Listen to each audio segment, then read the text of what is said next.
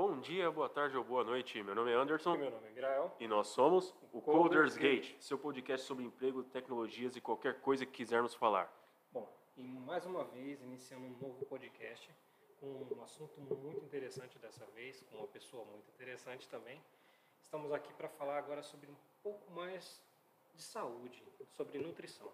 Bom, vamos agora falar com a Gisele. Gisele, se apresenta para gente. Olá pessoal, boa noite. É, sou Gisele Alves, trabalho com nutrição há seis anos e me apaixonei por essa profissão linda, maravilhosa, que é levar saúde para a vida das pessoas. Bom. Bom, e como é que você começou? De onde surgiu essa ideia e tal? Então, na verdade é uma história até engraçada. Conta pra gente aí. Vamos lá. É, eu comecei na área da beleza, isso em 1997. Bem, não precisa falar a minha idade, né? Não precisa revelar. Não, não precisa revelar. E aí eu comecei um curso na área da beleza, como cabeleireira. É, eu tinha 15 anos, né? Era super menina. E uma área que eu me apaixonei com essa idade. Trabalhei muito até é, por volta aí de uns 30 anos. Entretanto, com essa idade de 30 anos, eu trabalhava em Lisboa, Portugal, num salão muito conceituado em Lisboa. É lá? E lá trabalhava uma nutricionista. Né? Era um salão muito bom, um salão grande. E tinha nutricionista e eu achava o trabalho dela assim maravilhoso, né? Gostava muito do trabalho dela, admirava muito. Mas como eu estava super feliz e realizada na área da beleza, não pensei que um dia eu fosse fazer outro curso. Mas assim, na minha cabeça era que se eu fosse mudar de profissão, era nutrição, porque eu admirava esse trabalho.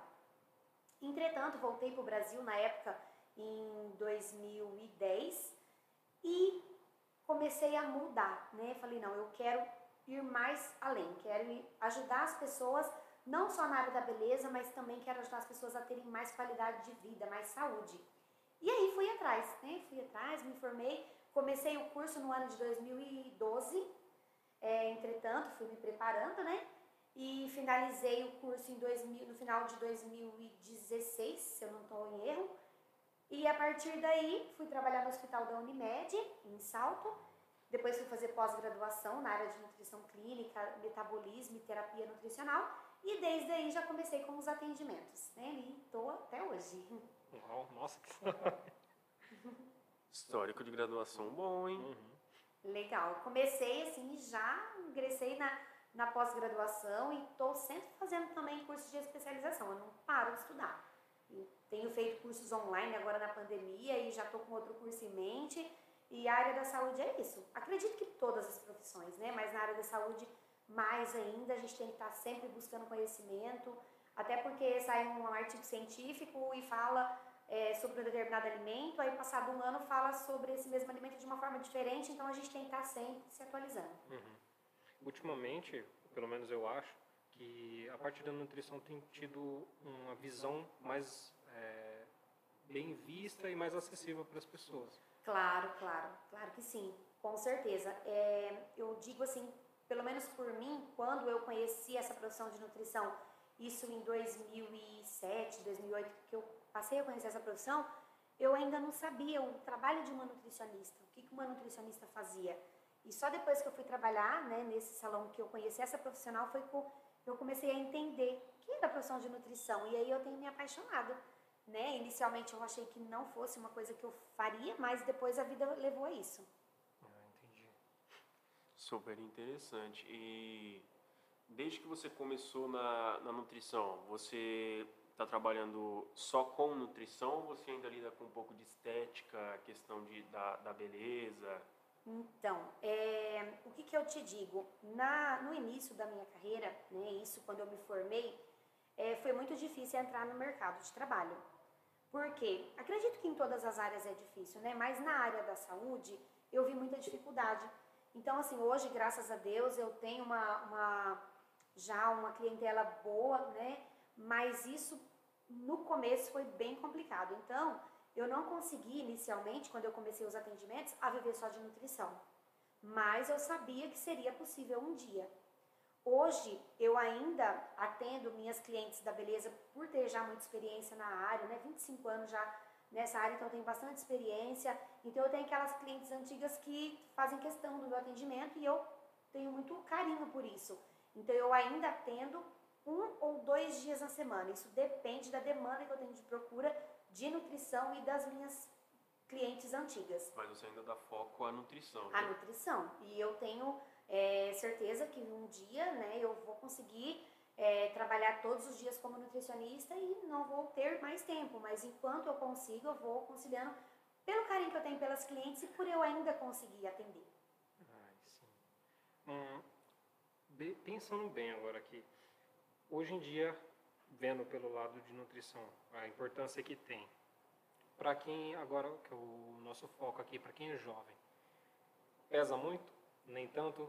Tem muita procura de jovem para nutrição? Olha, é, agora já sim. Eu percebi que com a pandemia, né, que iniciou ali em 2020, Isso. é, os jovens eles foram assim muito afetados, digamos, psicologicamente. E isso desenvolveu, além de distúrbios, né, como compulsão alimentar, por exemplo, é, os jovens desenvolveram muita ansiedade. O público geral, mas eu acho que os jovens de uma maneira assim foram os que sofreram mais emocionalmente. Por quê? Tá indo para escola, convivendo com os amigos, é, saindo né, à noite para curtir e tudo isso foi interrompido com a pandemia.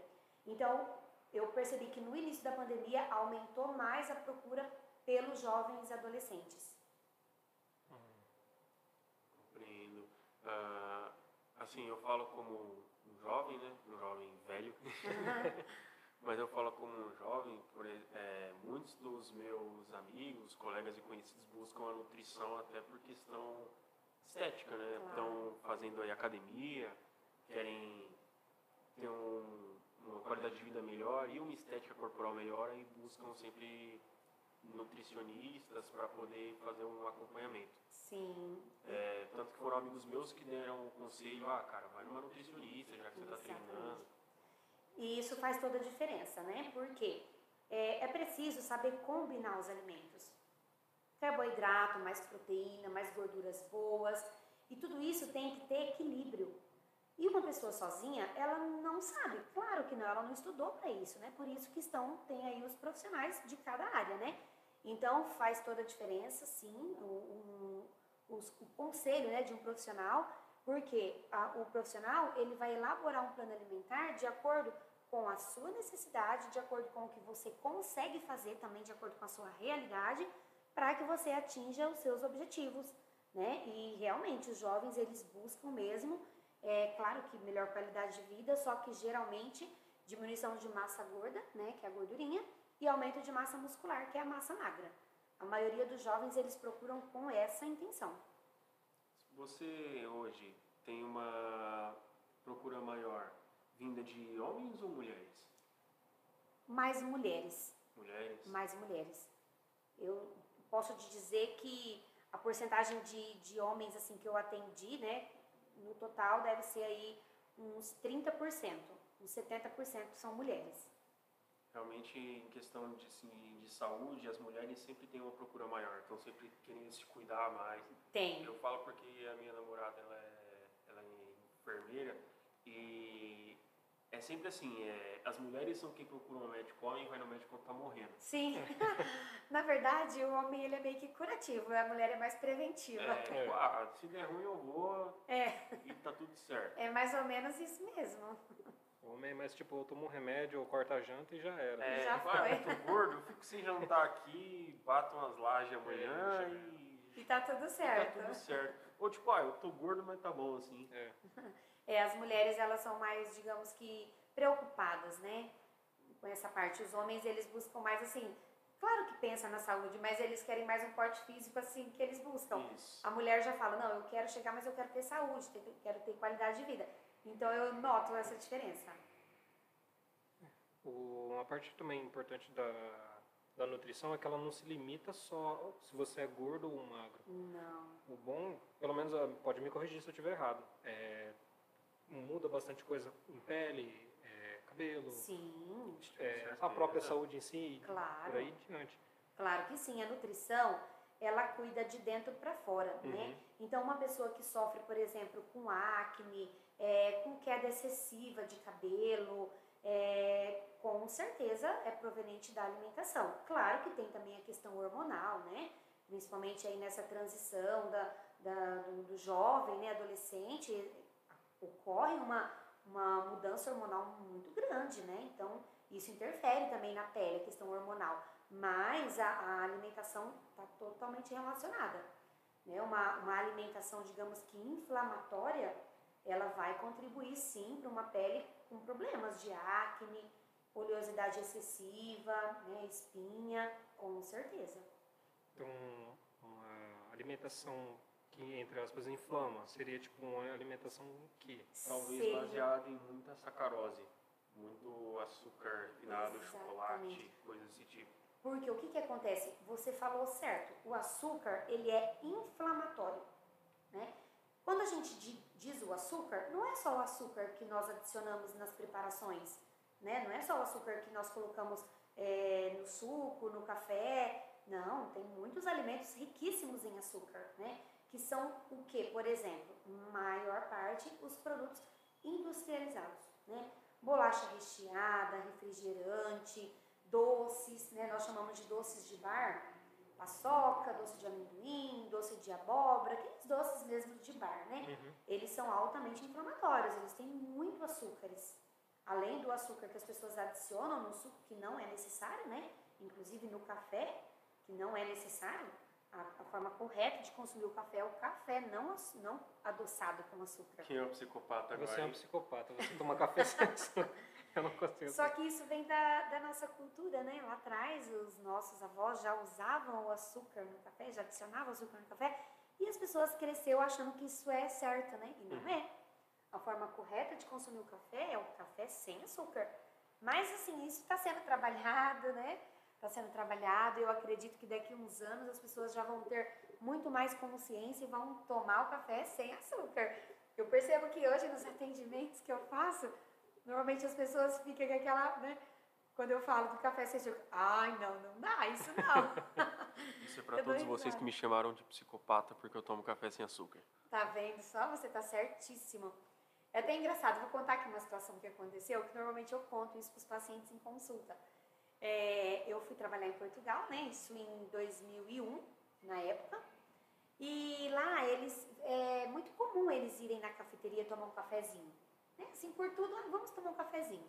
Depois do almoço, de manhã, antes de trabalhar, no meio do dia, ah, vamos tomar um cafezinho. E a gente arruma ali, né, entre as colegas e vai tomar um cafezinho. E assim que eu cheguei lá, eu, a primeira vez que eu fui tomar café, tava eu, a minha patroa e minhas duas colegas de trabalho. E em uma chávena pequenininha de 50 ml, que é a nossa xícara pequena, eles colocaram o café de máquina, né, que lá é usual assim, e eu peguei dois sachês de açúcar, pacotinhos daqueles pequenininhos, e coloquei na minha chávena, né, que assim eles chamam lá. A minha patroa ficou assim, olhando, Gi, tu vais fazer isso? tipo assim, não acreditando que eu ia Uhum. colocar. Só que pra mim aquilo era normal, porque é a forma que eu aprendi. Imagina É, tomar café sem açúcar, era coisa né? de louco, né? Na minha, naquela época, na minha cabeça também ainda era, né? Não tinha conhecimento. Aí eu tomei, só que eu fiquei tão envergonhada que as outras vezes eu já fui diminuindo, né? E depois eu conheci essa nutricionista que, entretanto, foi trabalhar nesse espaço lá. E aí eu comecei a entender os malefícios, né, que isso causava. E, entretanto, eu fui estudar nutrição. Então que eu fui entender realmente, né, tudo que, que hoje eu sei, que hoje eu passo para os pacientes, né? E, mas eu acho engraçado esse fato que aconteceu, que quando eu estou conversando com o paciente, que eu falo em relação ao açúcar no café, que eles fazem a cara de espanto, eu conto essa situação.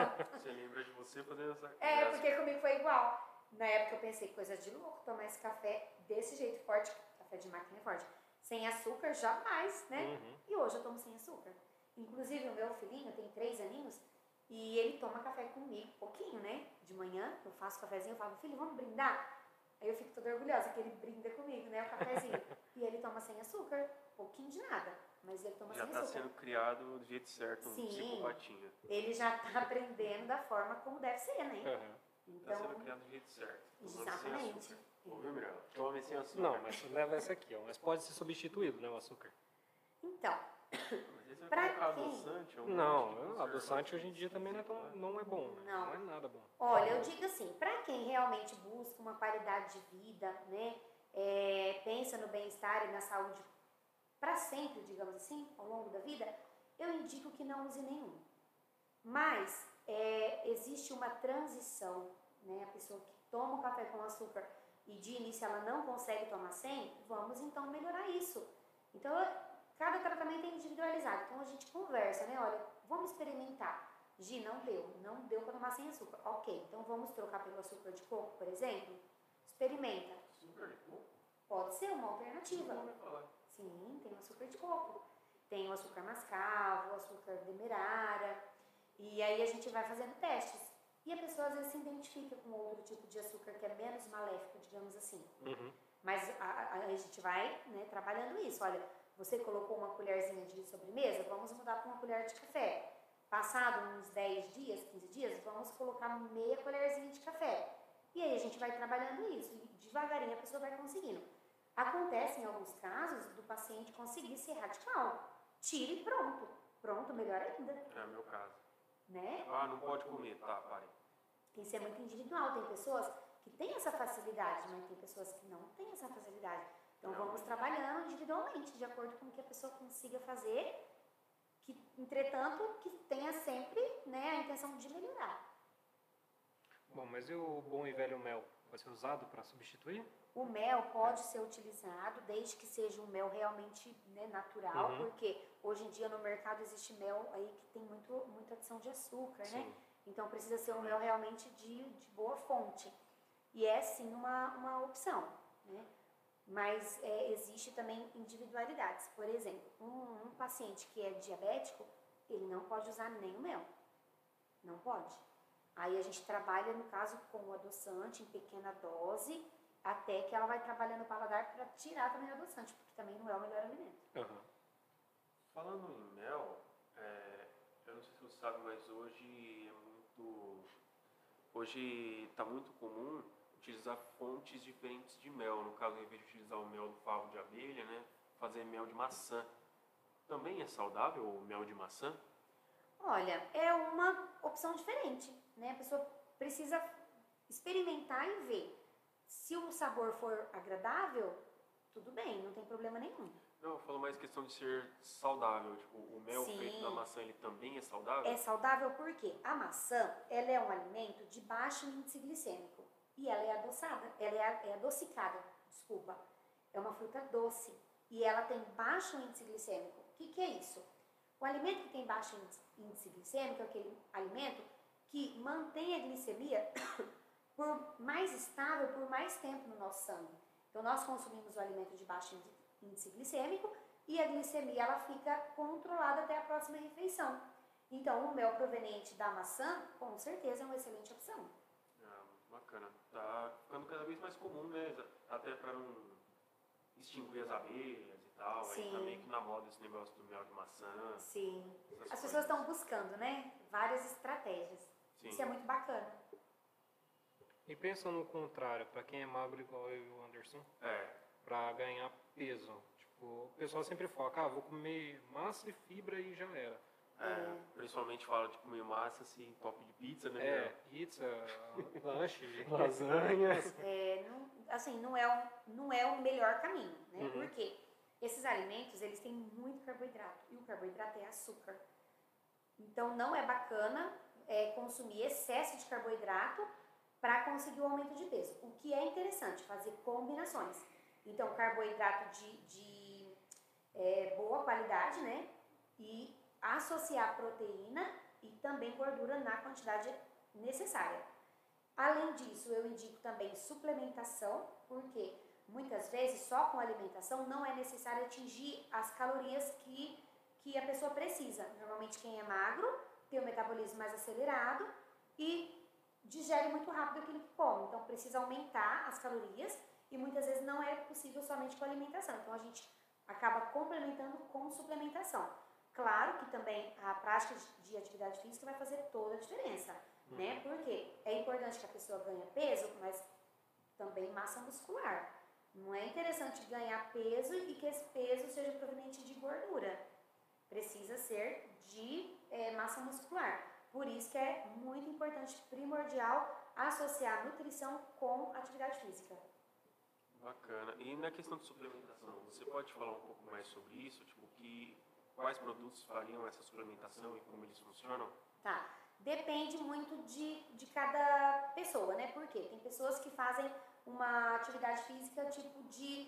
É, como que fala? Agora me fugiu o nome, mas como, quando é muito rápida, assim, de A- alta. Anaeróbica. Sim, aí eu já indico, por exemplo, o, o creatina, né? 3 gramas aproximadamente, porque ela ajuda nessa, nessa, nessa função. Eu não sou da área da Sim, educação física, então né? isso, dá mais energia. É, e o whey protein, né? Eu indico sempre o whey protein, porque ele é uma proteína né, do soro do leite.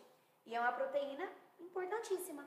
Então, faz com que a pessoa atinja também o nível de caloria, de proteína que ela precisa ao longo do dia. E aí faz com que ela consiga atingir o objetivo. Posso fazer uma observação, se me corrige se está errado? Eu fiz umas pesquisas. É, 30 gramas de whey protein que você consome no dia, você precisaria comer meio quilo de bife. E quem vai comer meio quilo de bife?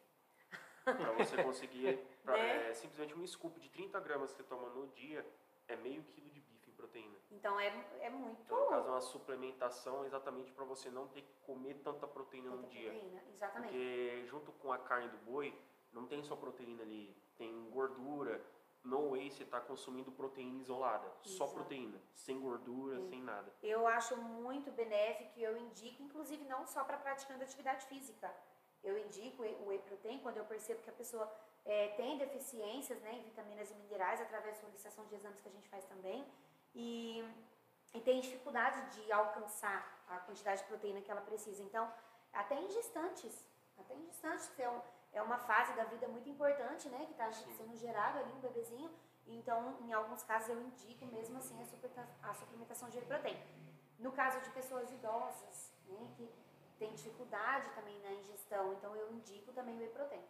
Eu, um amigo meu falou que a nutricionista dele, quando ele disse que estava tomando creatina, estava certo, ele disse que ela elogiou ele, disse que se ele não estivesse tomando ela ia prescrever e que inclusive ela prescreve creatina para idosos, Sim. exatamente para aumentar a energia no dia a dia dos idosos. Sim, porque assim, fisiologicamente, né, naturalmente, nós com a idade, nós vamos perdendo a vitalidade. Isso é, é normal, né, é, é fisiológico. Então, é, os idosos, eles precisam às vezes de uma, de uma impulsão, digamos assim. E a suplementação é uma coisa que a gente utiliza, sim. Bacana. E quanto ao, no caso assim, a, a, a tríade básica assim, da suplementação, quando você vai comprar na internet, é sempre whey, creatina, BCAA. O que, que o, o BCAA é, o que faz? Olha, é suplementação que auxilia no bom rendimento né, do, do, do atleta, digamos assim, ou do praticante de atividade física, que somente com a alimentação às vezes não, ele não consegue né, atingir aquele nível de atividade física que ele busca o objetivo dele, né? Então, às vezes ele não consegue. Então, por isso que a gente indica BCA, é, whey protein, creatina, são os mais usuais. Eu percebo também que agora as pessoas já, já estão assim com a mente mais aberta em relação à suplementação. É, até um tempo atrás as pessoas tinham um certo preconceito, achavam que esse tipo de, supleme- é, de suplementação era bomba, né? E, e não é. Na verdade, ela é super eficaz e auxilia é, para que a pessoa consiga atingir o objetivo dela. Bacana. E para que agora eu fiquei me fez lembrar de uma situação, na verdade, de uma pessoa que para alimento ela não come nada.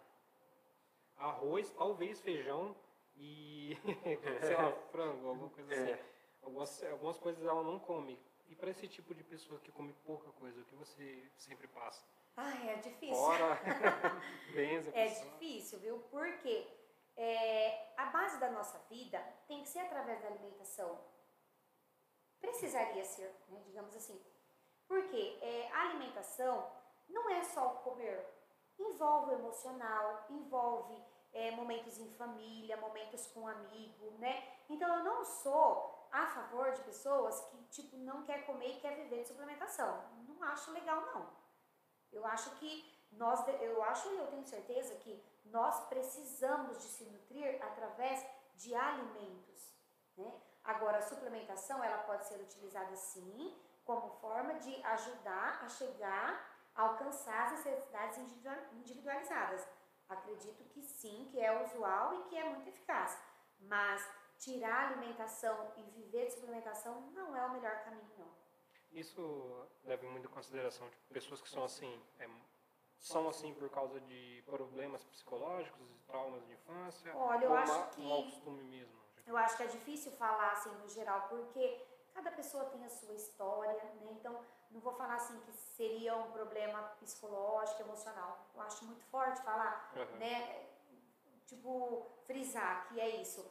Mas assim, é importante a pessoa ter o acompanhamento ali de um profissional para mostrar para ele, né, qual é o melhor caminho. Ele pode usar sim suplementação, mas vamos saborear, né, o, o prato de refeição, o, o café da manhã, né? Todas as, as refeições são importantes.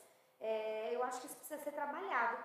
Pode ser sim algum, né, alguma questão emocional envolvida de repente através da infância, ali da adolescência, da vida que ele viveu, de repente, mas eu acho que não se pode afirmar que seria um problema psicológico, não. Eu acho que deve, deve ser tratado assim caso a caso. Ah, entendi. Falando nessa questão de saborear, o que, que você tem pra falar sobre caras aí que saem comendo tudo sem mastigar? Isso é um problema muito sério. É um problema muito sério. É Por mesmo? quê? Então, quanto tempo eu tenho de vida? Por quê? É, na verdade, nós precisamos, é, como que eu digo, priorizar, é, saber, é, como que eu digo a palavra certa aqui, é, dar muita importância ao momento da refeição. Por quê? É muito importante mesmo o momento da nossa refeição. E nós precisamos ter o tempo para fazer a nossa refeição, parar para comer. Eu percebo que hoje, com a correria, as pessoas estão muito assim no automático. Então, come sem ver o que está comendo, não mastiga direito. Isso faz com que a pessoa consuma mais do que ela precisa, porque ela não mastiga, engole, não mastiga, engole, não mastiga, engole.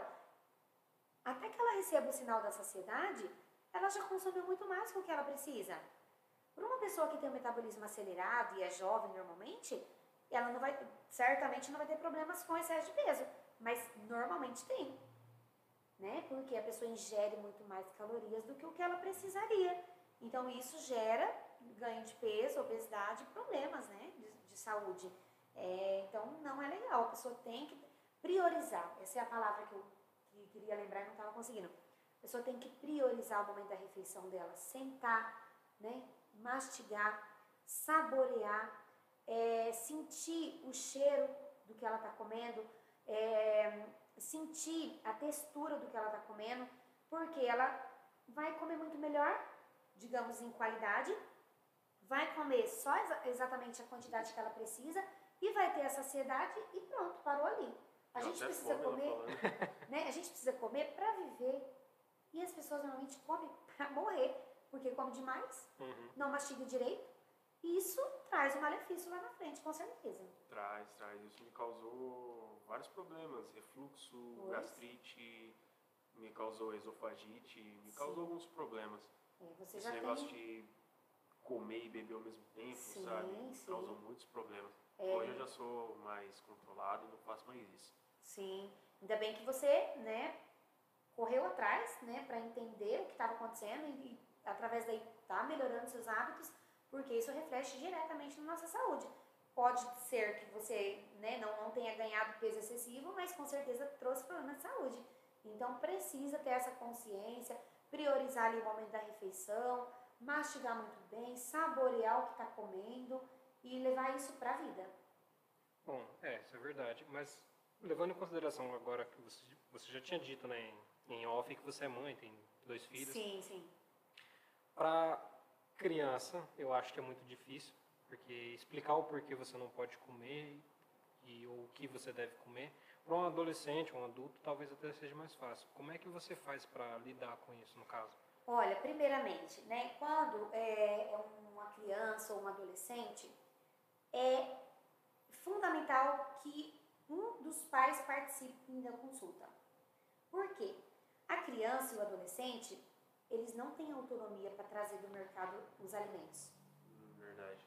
Então, é, uma grande parte da culpa é dos pais. Então, a gente faz a consulta com o adolescente, com a criança, a gente mostra né, como que deve ser a divisão do prato, por que, que é importante, o que, que acontece com a nossa pele, com o nosso cabelo, porque com as crianças você não pode falar de saúde, você tem que falar meio que da beleza, principalmente porque eles são vaidosinhos já, né? Começa já a crescer, já tem vaidade. Então a gente começa a entrar por esse caminho. Mas a gente faz os pais, né, quem está ali participando da consulta, pegar essa consciência. Por que, que ele toma o refrigerante? Por que, que ele come a bolacha recheada e o salgadinho? Porque os pais trazem do mercado para dentro de casa.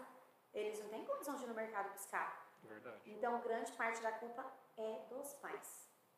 É, sem, consta- sem contar que muitos dos costumes que, é, caso as crianças têm, são os pais que influenciam, né? Com Ah, se você fizer isso daqui, você ganha uma bala, um chocolate, É. um isso, aquilo, faz...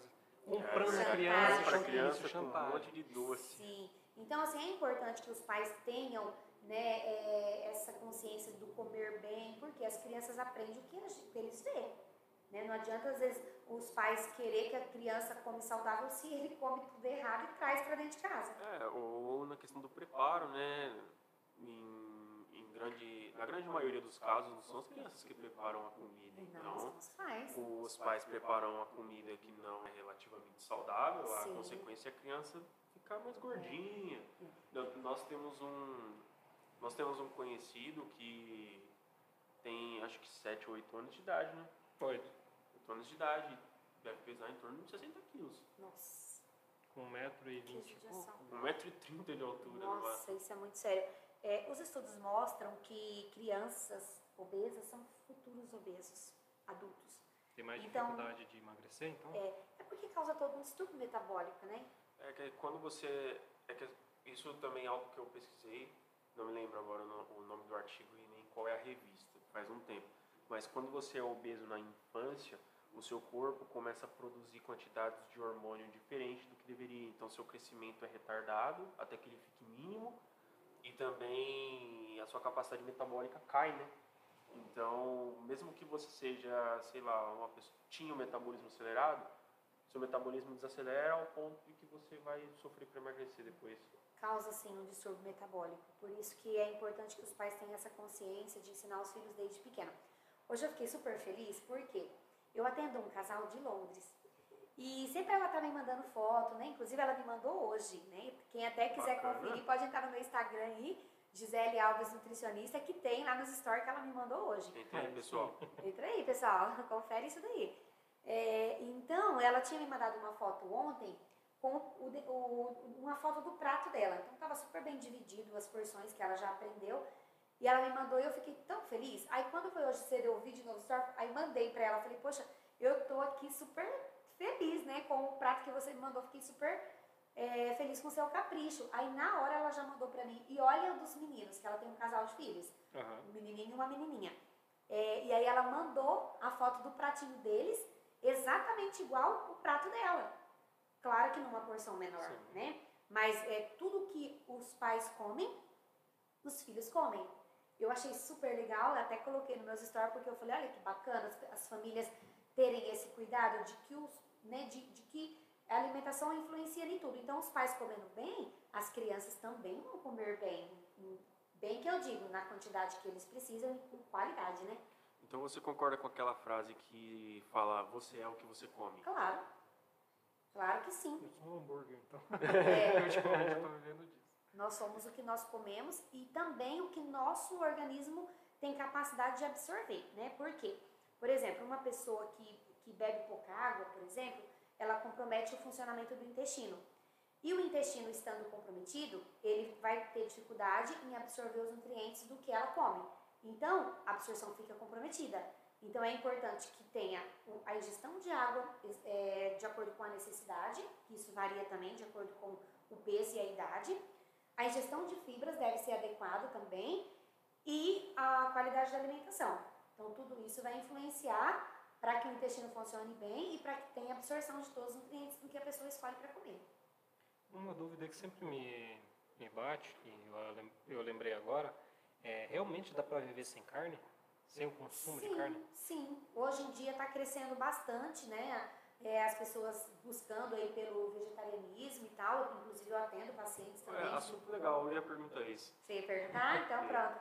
É, e, e, tem outras formas, sim, né? De, de equilibrar a ingestão de proteínas através de proteína de origem vegetal, que tem uma, uma absorção menor, né? Digamos assim, um nível de, de ferro menor do que a proteína de origem animal, mas aí a gente pede sempre exames. Se nos exames estiver tudo bem, ok, não há essa ingestão de proteína de origem vegetal. Se for adequada, se for suficiente, tudo bem. Se não, nós também é, suplementamos, né? Uhum. Através de vitamina B12. E eu dou também outras fontes de, de proteína de origem vegetal. A soja, o tofu.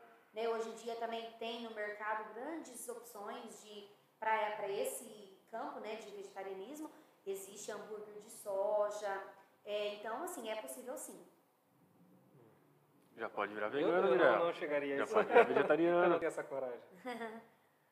É, mas está tá, tá crescendo bastante essa, essa procura pelo vegetarianismo. Eu percebo que a cada dia está aumentando. Mas é sempre correto, pelo menos eu acho, passar com um nutricionista. Sim, porque... Bem mais indicado, né? É indicado um... por Eu já vi pessoas terem anemia porque é. simplesmente largaram completamente o pra consumo de, de carne para viver é de alface. O que que acontece, né? O tratamento, ele é muito individualizado, né?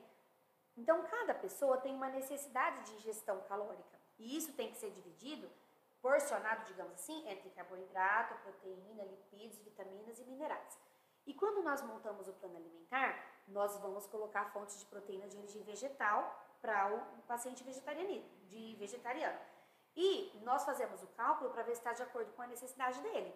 Correto. Entendeu? Então, por isso que é importante um plano alimentar, porque ele vai entender o quanto eu preciso comer de proteína de origem vegetal e também distribuir ao longo do dia quanto no almoço, quanto no jantar e nas, nas, na, nos lanches intermediários também, que a gente também coloca, o queijo, por exemplo.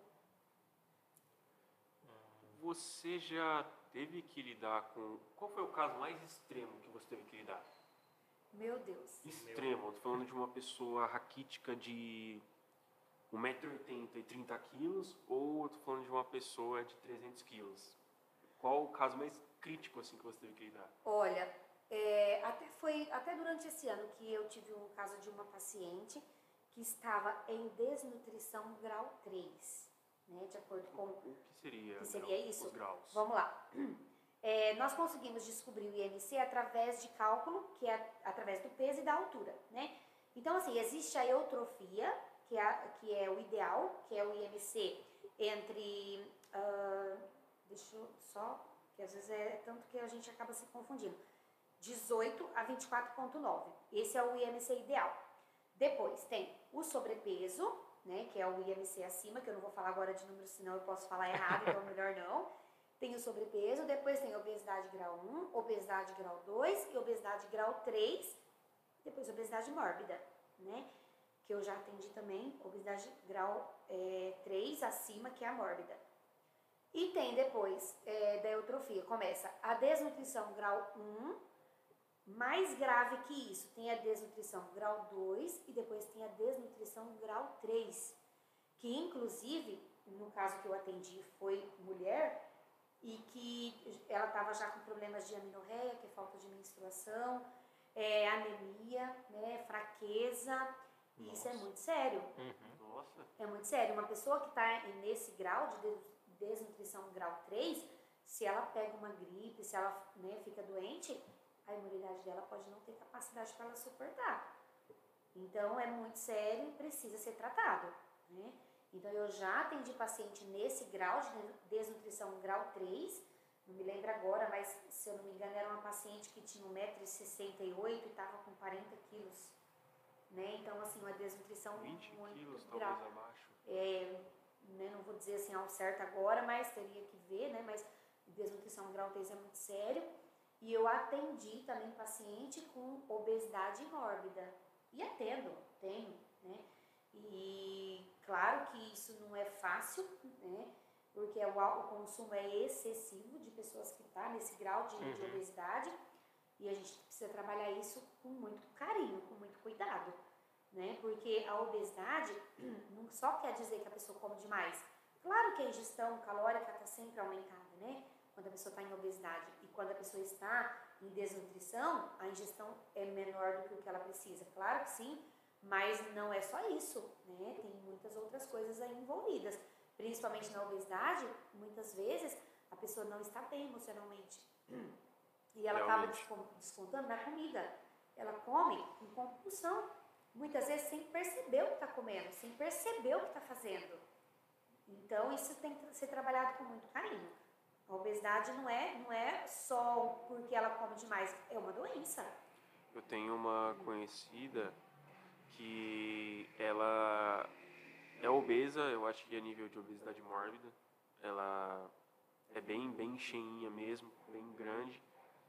E ela começa a treinar, começa a perder peso, né? Porque estipularam uma certa quantidade de peso para fazer a bariátrica, né? Tem um mínimo lá. E sempre que ela está chegando perto, perto, acontece algum problema assim, ela se sente mal, ela acaba que ela volta a comer. Muito, muito, muito, muito, porque ela fica ansiosa, né? Ou tem problemas, porque a vida dela não é nada fácil. Então acontece um problema, ela volta a comer, ganhou todo o peso de novo. Ai, que judiação. E eu tenho meu padrasto, um abraço para você aí, Nick. É... Bom, ele é meu padrasto, eu posso falar diretamente dele. Né? Moro com ele. Mas ele... Ele não é exatamente obeso, mas ele está em um sobrepeso assim grande. Ele tem 1,75m, ele tem 106 quilos. Ele é, ele é gordinho. O Miriam conhece ele. Sim. E ele tem problemas de ansiedade, né? Ele toma ansiolítico. Mas quando ele fica assim e ele tem pré-diabetes, então a glicemia dele cai muito do nada, tal. Quando ele fica assim, ele vai seguindo uma dieta, mas ele acaba ficando muito tempo sem comer, ele começa a ficar muito nervoso, estressado, claro. sabe? Ele tipo grita do nada. Sim. E às vezes ele nem se toca do porquê ele fez isso. Ele às vezes para e pensa, por que eu fiz isso? Sim. Isso tem toda tem tudo a ver, né? Porque o que que acontece? É o nosso sistema nervoso central, é, digamos que ele se alimenta de carboidrato. Carboidrato proveniente de arroz, batata, macarrão, pão e outras fontes, né? Tem vegetais, tem frutas que tem carboidrato, enfim, uma porcentagem menor, mas tem. E quando nós passamos é, um tempo assim, já grande sem comer, claro que dá irritabilidade. Irritabilidade, dor de cabeça, estresse, né? Por que, que nós devemos ter uma alimentação equilibrada e não devemos ficar um tempo muito longo sem comer? Para que a nossa glicemia mantenha-se estável e para que não aconteça a hipoglicemia, que é falta de açúcar no sangue, e nem a hiperglicemia, que também não é legal, né? Precisa ter equilíbrio. É, então isso tem toda a relação. Tem toda a relação dele ficar nervoso, estressado e às vezes ter até atitudes assim que não é comum, porque ele está com falta de açúcar no, no sangue, ou baixa. Levando em consideração isso daí, é, tipo, no período menstrual da mulher, a alimentação dela deve mudar também ou não? Porque, tipo, muita mulher fala, ah, eu vou encher a, a goela de açúcar, chocolate. É, é porque é por causa do é, endorfina. O chocolate libera endorfina, é. aí meio que vai relaxando as cólicas, né? Sim. E, e, minha namorada é uma dessas pessoas, ela se entope de chocolate. Nossa. E depois ela só vai se matando de fazer exercício pra perder de novo. Então fica assim, perde, menstrua, ganha, perde, menstrua, ganha. Olha, isso é uma fase um pouco complicada da mulher, né? Tem mulheres que sofrem muito com a TPM, que é a tensão pré-menstrual, e tem mulheres que não sofrem tanto. Claro que existe sempre o, o descontrole hormonal nessa fase. O que, que acontece? É, o nosso nível de estrógeno aumenta numa velocidade muito alta no período pré-menstrual, que isso varia de uma mulher para outra. Tem mulheres que começa é, 10 dias antes do período menstrual, do dia que desce a menstruação. Tem mulheres que com, com 7 dias começam a sentir esses sintomas, a TPM. É, e o que, que acontece? Há um nível de estrógeno que aumenta assim exageradamente. Por isso que a mulher fica com sensibilidade nas mamas, com a, a região é, do abdômen inchada, né, aumentada.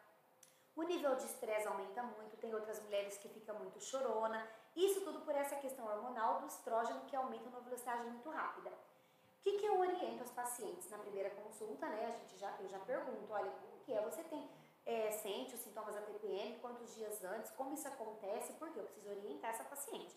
Então, o que, que eu oriento? Ela a consumir alimentos, fontes de ômega 3 e alimentos ricos em lignanas que contribuem para a diminuição desses altos níveis de estrógeno que acontece nessa fase. É, então, que, quais são esses alimentos? Farinha de linhaça dourada, em especial a dourada, porque ela é cultivada de forma orgânica, a marrom não. Então, oriento o consumo de farinha de linhaça dourada 7 a 10 dias antes do período menstrual, que cada mulher já sabe qual é o seu né, o dia mais ou menos que, que vem a menstruação. Além disso, tem outros alimentos também que favorecem. É, e eu dou sempre receitinhas. Então, receitinhas de, de barrinha de cereal, né, que ela pode usar esses alimentos. É, outro alimento que ajuda bastante é a banana. Né? A banana ela é muito rica em triptofano. E triptofano, quando a gente consome, ela, ela libera né, a endorfina e ativa o hormônio serotonina, que dá a sensação de bem-estar e prazer. Então, contribui também para a amenização desses sintomas. Outro alimento que eu gosto de indicar é o chocolate, né? De preferência, o chocolate é 70% cacau, 80%, 90% cacau. Isso a gente vê ali na hora da consulta qual que a pessoa vai é, aceitar melhor, né? É, ou mesmo que seja 50%, se a pessoa está acostumada com chocolate ao leite, a gente começa com 50%. Porque o chocolate, ele também tem essa função de, de causar esse bem-estar, né? Pela liberação de hormônio da endorfina e serotonina. Então, assim, tem alimentos que contribuem. E aí eu sempre oriento as pessoas a consumir esse tipo de alimento no período que antecede a menstruação, para que amenize esses sintomas. Claro que por ser uma questão hormonal, não vai deixar de ter, né? Mas vai ter de uma forma mais amenizada. Aí pode continuar também durante esse período? Sim, continua, ele começa 10 dias, 7 dias que antecede a menstruação e ela vai ter, vai sentir que vai amenizar esses sintomas que é comum na, nessa fase. Ó, é. Fica a dica aí, garotas. Isso é. Os homens também já faz uma, uma cesta já. Exatamente, já, ó, já monta ali com banana. Já faz aí a cestinha para sua parceira, entendeu? Exatamente. Deixa no jeito que você vai sofrer menos. Vai sofrer menos. É vai numa loja de produto natural, já compra cacau em pó, já compra chocolate cacau, compra castanhas, porque castanhas também auxilia já faz a feirinha ali junto com a banana, compra a banana e leva para casa. Cara, isso devia ser utilidade pública. Por que nenhum lugar fala disso? É, Ninguém fala disso. Não é? Porque tá vendo a importância de um profissional ali auxiliando? Isso, isso, é muito útil, cara. Não é? Eu sofreria muito menos se eu soubesse disso antes. Ainda mais você tem duas pesadas, né? Então, minha mãe também, nossa. Nossa, olha, outra dica, outra dica. Um alimento que também ajuda é abacate, só que daí, em vez de adoçar o abacate com açúcar, adoçar com mel. Oh, abacate com mel Acho também é uma mais gostoso, né? É, com certeza. Outra opção também, chocolate com canela, ou desculpa, banana com canela. Ou até banana com chocolate banana também. Com canela. Uma, uma dúvida. Canela é algo que você pode ingerir durante o período menstrual? Porque dizem que ela tem uma certa um papel inflamatório aí, falando que então, faz mal, né? isso precisa ser muito individualizado, né? Porque cada pessoa reage de uma forma. Por exemplo, eu não indico canela para gestantes, né? É uma, é uma fase aí muito importante. Abortiva, se eu não me engano. Sim, a canela não pode ser consumida por gestante. E, por outro lado, a canela é super indicada para paciente diabético. Uhum. Por quê? É, ela é adocicada e não e, e é, mantém a glicemia. Então, assim, o tratamento é muito individualizado. Não tem como eu afirmar a canela vai fazer mal e nem que ela vai fazer só bem. Precisa ser avaliado caso a caso em relação à canela. Mas tem dois tipos de canela, né? Seria a canela chinesa ou qualquer uma das duas? Qualquer uma delas, né? Tem a canela em pó e tem é. a canela em pau, né? Mas independente da, da, de qual canela seja, precisa ser avaliado. Não, é. pode, não posso dizer que faz bem para todos e nem que faz mal para todos. Tinha uma pergunta, mas me esqueci. Eu ainda estou chocado com a resposta que ela deu sobre os alimentos da tensão pré-menstrual. Não é legal? Isso, isso, é sensacional. Muito bacana, né? E, e muitas mulheres não têm esse conhecimento e sofrem e não conseguem tipo, melhorar os sintomas por falta de informação. Né? Então, por isso que é importante procurar um profissional né, que vai, associar, vai ali dar a melhor estratégia para cada um. Ah, além dessa situação, você tem mais alguma que você vê ou acha que não é tão divulgado para o público? Tipo, de algo que deva ou não deva comer ou não fazer? Tipo... Olha, eu acho que hoje, né, comparado aí a uns anos anteriores, por exemplo, quando eu comecei o meu curso lá atrás, em 2000 e, eu falei 2012, né? Eu estou em dúvida que isso foi 2011, 2012. É, ainda tinha muita pouca informação em relação à nutrição, né? Mas hoje já tem muita informação. Tudo bem que tem coisas na internet também que não tem fundamento e tal, né?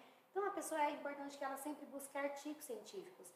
Né? Então hoje tem o Google acadêmico, né? Que tem muitos Sim. artigos bacana. Então qualquer dúvida que a pessoa tem, ela não pode de repente procurar um profissional, né? Por N razões, enfim, vai lá no Google acadêmico, coloca lá assuntos relacionados ao que ela quer buscar, que tem os estudos ali que mostram muitas informações úteis. É, uma pergunta, eu tinha visto uma vez que estavam fazendo um estudo com o farelo de banana verde. Muito na bom. questão da diabetes, Sim. isso é real? Sim, a, a, banana, a farinha de banana verde, ela é muito utilizada em receitas, né? Tem várias receitas que, que usa banana verde, porque ela é muito rica em fibras. E fibras, quando nós consumimos a fibra, ela ajuda a controlar o índice glicêmico do alimento, né? Lembra que eu expliquei lá atrás, né? Sim. Que a gente precisa ter é, alimentos de médio índice glicêmico ou baixo e evitar os de alto índice glicêmico, que são os açúcares. Pronto. O que a, o que a fibra faz? Ela ajuda a manter o nível de glicemia adequado, né? E, e além disso, a fibra, ela ajuda a melhorar o funcionamento do intestino. Porque o mau funcionamento do intestino compromete a absorção de nutrientes e a qualidade de vida, né? O intestino é, é nosso segundo cérebro, tem estudos que já falam que é até o primeiro. Então, o intestino precisa estar tá funcionando bem. E a fibra, ela tem essa função de melhorar o funcionamento do intestino e também de controlar o índice glicêmico dos alimentos.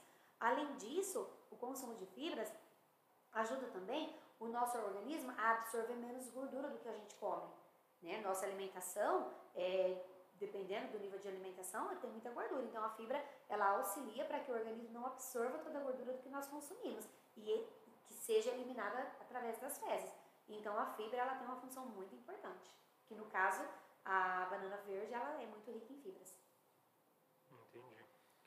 Interessante. Estamos aprendendo muita coisa hoje, é, Guilherme. Uma dúvida que me bateu agora é que, baseada na situação que a gente está vivendo ainda, do coronavírus e tudo mais, essa doença, no caso o coronavírus, teve algum, tirando a depressão é, e outras situações por causa disso, ela teve alguma situação direta pela doença em si, que afetou é, é, a situação, situação alimentar, das pessoas, tipo, ah, eu consumo tanto de fibra e não adianta nada, tipo, alguma coisa assim? Olha, o que, o que eu percebi muito, assim, com os pacientes que eu atendo, é em relação à queda de cabelo.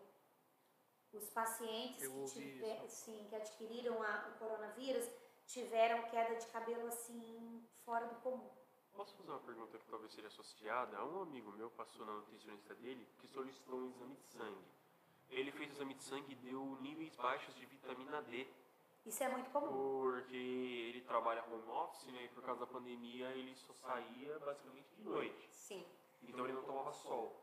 Isso está relacionado à possível queda de cabelo? Eu sei que está relacionado tá. à depressão. Níveis de vitamina D Sim. estão relacionados à depressão. E está relacionado até à diabetes. Tem muitos estudos que mostram que deficiência de vitamina D tem associação com o desenvolvimento de diabetes. A vitamina D ela é fundamental, fundamental. E o que, que acontece? É, são poucos os alimentos que são fontes de vitamina D. Quais são os alimentos? Carne, peixes, ovos e leite. Só esses alimentos que são fontes de vitamina D. Então, a melhor forma de absorção de vitamina D é através da exposição da pele ao sol. E isso precisa ser pelo menos com 50 a 60% do corpo à mostra, ou seja, no máximo ali com uma regatinha e um shortzinho, né? Precisa ter mesmo a exposição ali à luz solar e num horário que não seja tão agressivo, né? Que é aí por volta da, das 10 é, antes até as 10, e aí por volta de 3 e meia, 4, também é o horário adequado. E para que a pessoa tenha absorção de vitamina D. E visto que são poucos alimentos que são fontes de vitamina D, então precisa ter exposição da pele ao sol. Ou seja, um vegano se não tomar sol se lascou. É. Sim, sim. É muito importante a, a, a exposição da pele ao sol.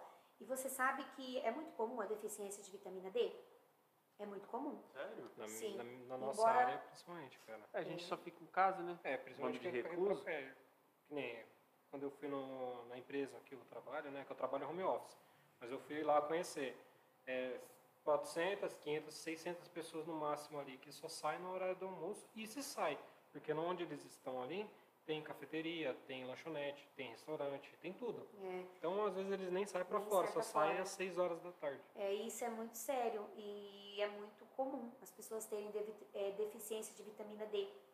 Então eu sempre solicito também e, e- e dou sempre essa orientação da exposição da pele ao sol. Embora nós moramos num país tropical e mesmo assim ainda é comum a deficiência de vitamina D. Agora nos países né, mais frios, que tem pouco sol, é mais comum ainda. Então assim, Uhum. a suplementação ela acaba sendo muito necessária. Caramba. Será que é por isso que em países como. Ah, não é só isso, óbvio, mas Japão, Rússia, Canadá, o número de pacientes depressivos é grande? É, tudo bem. Isso daí é. E pacientes idosos com osteoporose também é, é mais comum lá Verdade, fora né? nos países é, né, de, de baixa temperatura, as, as pessoas idosas elas desenvolvem mais osteoporose porque é deficiência né, de vitamina D. Aham. Caramba, fica aí a dica pra vocês também, galera. Tomem leite e vão sair no sol. Não sejam Caso vocês sejam, caso sejam vegetarianos, tomem leite e vão no sol. Caso sejam veganos, tomem sol, pessoal. Vamos se cuidar, hein? Exatamente. Tem um tempo, tipo, o limite para você tomar, assim, se expor, lógico, Sim. se você não quer Em sair média, porrada, né? 20 minutinhos aí no dia, né? Que seja no horário da Pode usar protetor? O protetor solar ele vai causar esse filtro que vai atrapalhar a Olha, absorção. eu indico que não use protetor nesse momento que você está com essa finalidade de absorção, né, de, de exposição da pele ao sol, só que também não pode ultrapassar um período aí de 15, 20 minutos e que não seja também naquele horário, né, que o sol está mais agressivo, que é entre a- as 10 e as 3 da tarde aproximadamente. Ah, entendi. Faz bastante sentido. Nossa, eu tinha uma pergunta na ponta da língua, só que eu esqueci porque eu fiquei entretido nessa parte da, da absorção da vitamina D. É tantos assuntos, né, que a gente Ah, é, são muitas dúvidas, é muitas coisas interessantes para perguntar. Sim. Uma coisa que você tinha falado já antes, e agora que eu lembrei, água é importante demais. Muito. Fato. Mas não é recomendado que bebam água da, da, da torneira, lógico, ainda mais ultimamente. Sim. Que a água tá vindo mais veneno do que água. Né, falta de chuva e tem comprometido muito a qualidade da água, né? Aham. Então, o ideal é que essa água seja realmente uma água mineral, água filtrada, água bem tratada, né? Para o nosso consumo. Sempre a média mesmo é de 2 litros por pessoa Isso ou varia. é baseado em MC também? Então Isso eu, varia. eu descobri também na consulta que varia. Eu achava Varia. que era 2 litros. Não é, não. Não é para todos. É, o que, que acontece? A recomendação na fase da, da adolescência é 40 ml por quilo de peso. Na fase adulta é 35 ml por quilo de peso. Então isso logo aí varia de acordo com cada pessoa. A gente faz o cálculo e aí a gente descobre. E isso é a primeira orientação que eu dou já na primeira consulta, quando eu entrego as orientações nutricionais no final, é a primeira orientação em relação à água, porque as pessoas realmente acham que é tipo 2 litros. E às vezes é bem mais. Aí levando em consideração que é água, tá? É Porque tem muita gente que fala assim, ah não, eu substituo toma pro chá, suco. tomo um suco, Não, tomo o café. pior é quando que viram pra, ideias. o pior é quando viram pra mim e falam que substitui por Coca-Cola. Nossa. Aí eu quero Gente. matar. cara. Então, olha, não sei. É, pior que eu conheço gente que é assim. Eu acho que É, eu até é. Jamais, né? Jamais, jamais. O refrigerante, enfim, Coca-Cola e outro refrigerante qualquer, ele é muito maléfico, né? Não Seus filhos tomam refrigerante? Olha, a minha filha é adolescente, ela tem 17 anos. Então, eu não vou falar pra você que ela nunca toma, porque às vezes ela toma sim. Final de semana, às vezes ela né, quer sair, ou às vezes quer ir no McDonald's, né? E ela toma sim, mas é bem esporádico. Mas você olha torto? Você olha Não. assim, tipo, ela olha com refrigerante, você olha, tipo assim. Não, não olho torto porque em casa a gente não compra. Então, quando ela toma, é quando ela tá com vontade. Hum, E nós não podemos ser radicalistas, né? Nós não podemos fazer da nutrição um terror. Uhum. Nós precisamos ter equilíbrio, né? Então, o meu bebê não toma. Eu não compro em casa e o meu bebê não. O meu bebê, eu falo bebê, ele já tem três aninhos, né? Mas pra mim é sempre bebê. bebê toma. É, eu sou bebê pra minha mãe também. É, eu sou é mais velho e sou bebê. É bebê, vai Mas ser sempre. Um bebê, um, uma criança de 3 anos tomar refrigerante e não É. tem quem durma também. Ele não toma, eu não dou, e ele sabe é, que é maléfico. Então, assim, Eu sempre preparo o suco natural dele, não deixo faltar em casa suco natural. E o único suco industrializado que eu compro para ter lá em casa, porque às vezes não dá tempo de eu fazer, é o suco de uva 100% integral, que ele dá Aurora. Uhum. É o único que eu indico. Esse é gostoso. É o único. É. E mesmo assim eu ainda, ainda faço a diluição. Eu ainda acrescento um pouquinho de água porque ele é muito forte. E aí ele toma esse, mas quando eu não posso preparar o suco natural. Então, assim, uma coisa que todos da minha família já sabem, que eu realmente não dou pro Samuel e que eu não, né, que ele já sabe e que ele até, se já aconteceu de, de estarmos em churrasco em família e alguém é, oferecer, ele fala que não, que não faz bem, que ele não quer. Então, ele já, sim, ele aprendeu, então ele não toma e ele não tem vontade de tomar e, e eu também não deixo falar o suco, né? Então, eu faço a minha parte. Mas assim, em relação a, às vezes, a um docinho ou alguma coisa que alguém está comendo, ele experimenta. Em casa, eu não deixo faltar também o chocolate é 70% cacau. Inclusive, eu compro um que tem raspas de laranja, que é um sabor muito gostoso. E quando ele pede um docinho, eu dou um pedacinho pequeno de chocolate cacau, sempre após a refeição, e não é todo dia, quando ele pede.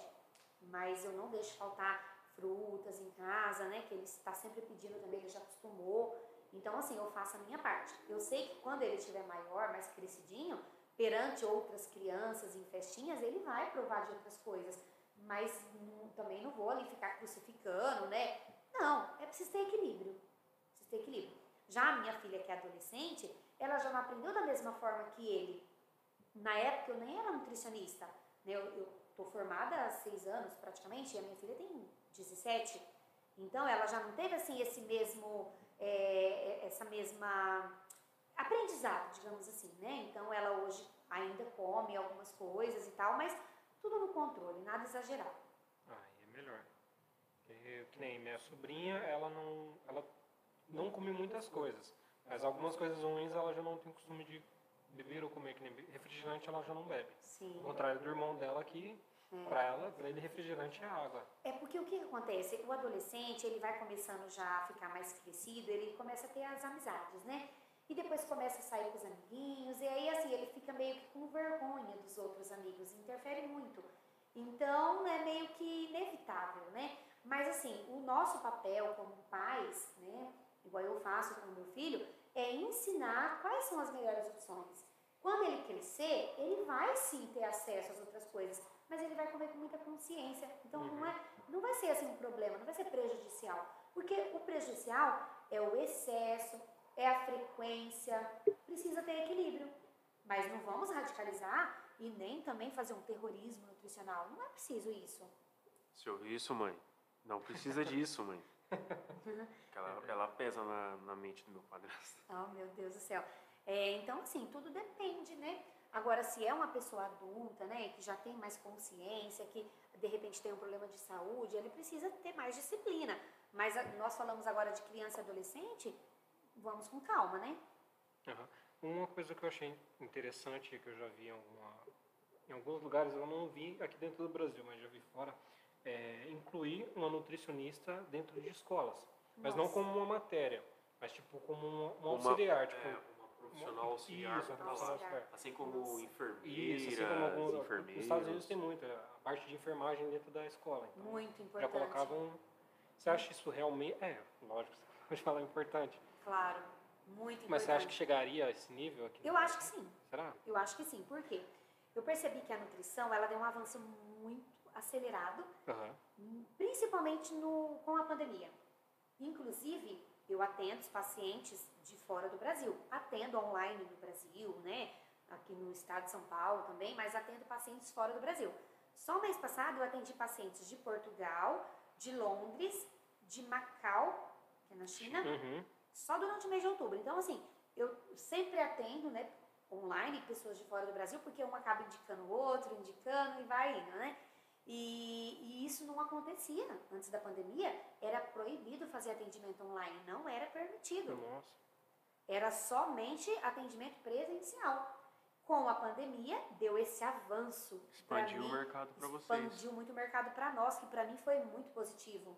Né? Durante tempos de pandemia, que eu não podia nem abrir aqui a porta do, né, do, do consultório, eu, as pacientes que eu tinha, ou os pacientes que eu tinha, eu levei para minha casa levei todos os prontuários para casa, arrumei lá um espacinho e não deixei de atender os pacientes. Então isso já foi um avanço muito grande. Aí eu falei, poxa, agora eu posso atender em todo lugar do, do Brasil, do mundo. E isso para mim foi assim muito importante. E hoje eu atendo e, e eu posso dizer que a qualidade do atendimento é igual, presencial ou online. É da mesma forma, com a mesma qualidade e a pessoa consegue atingir os objetivos da mesma forma. Isso sem contar que tira aquele, aquela situação da pessoa falar, ah, eu não vou porque eu não tenho tempo. Exatamente. Ah, eu não vou porque é longe. Tá? É. Facilitou muito, porque a pessoa pode estar ali no conforto do lar uhum. e ela ter né, a consultoria ali de um profissional. Isso é verdade.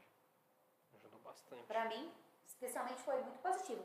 Eu até recebi uma ligação do CRN, né, que é o Conselho Regional e Federal de Nutricionista.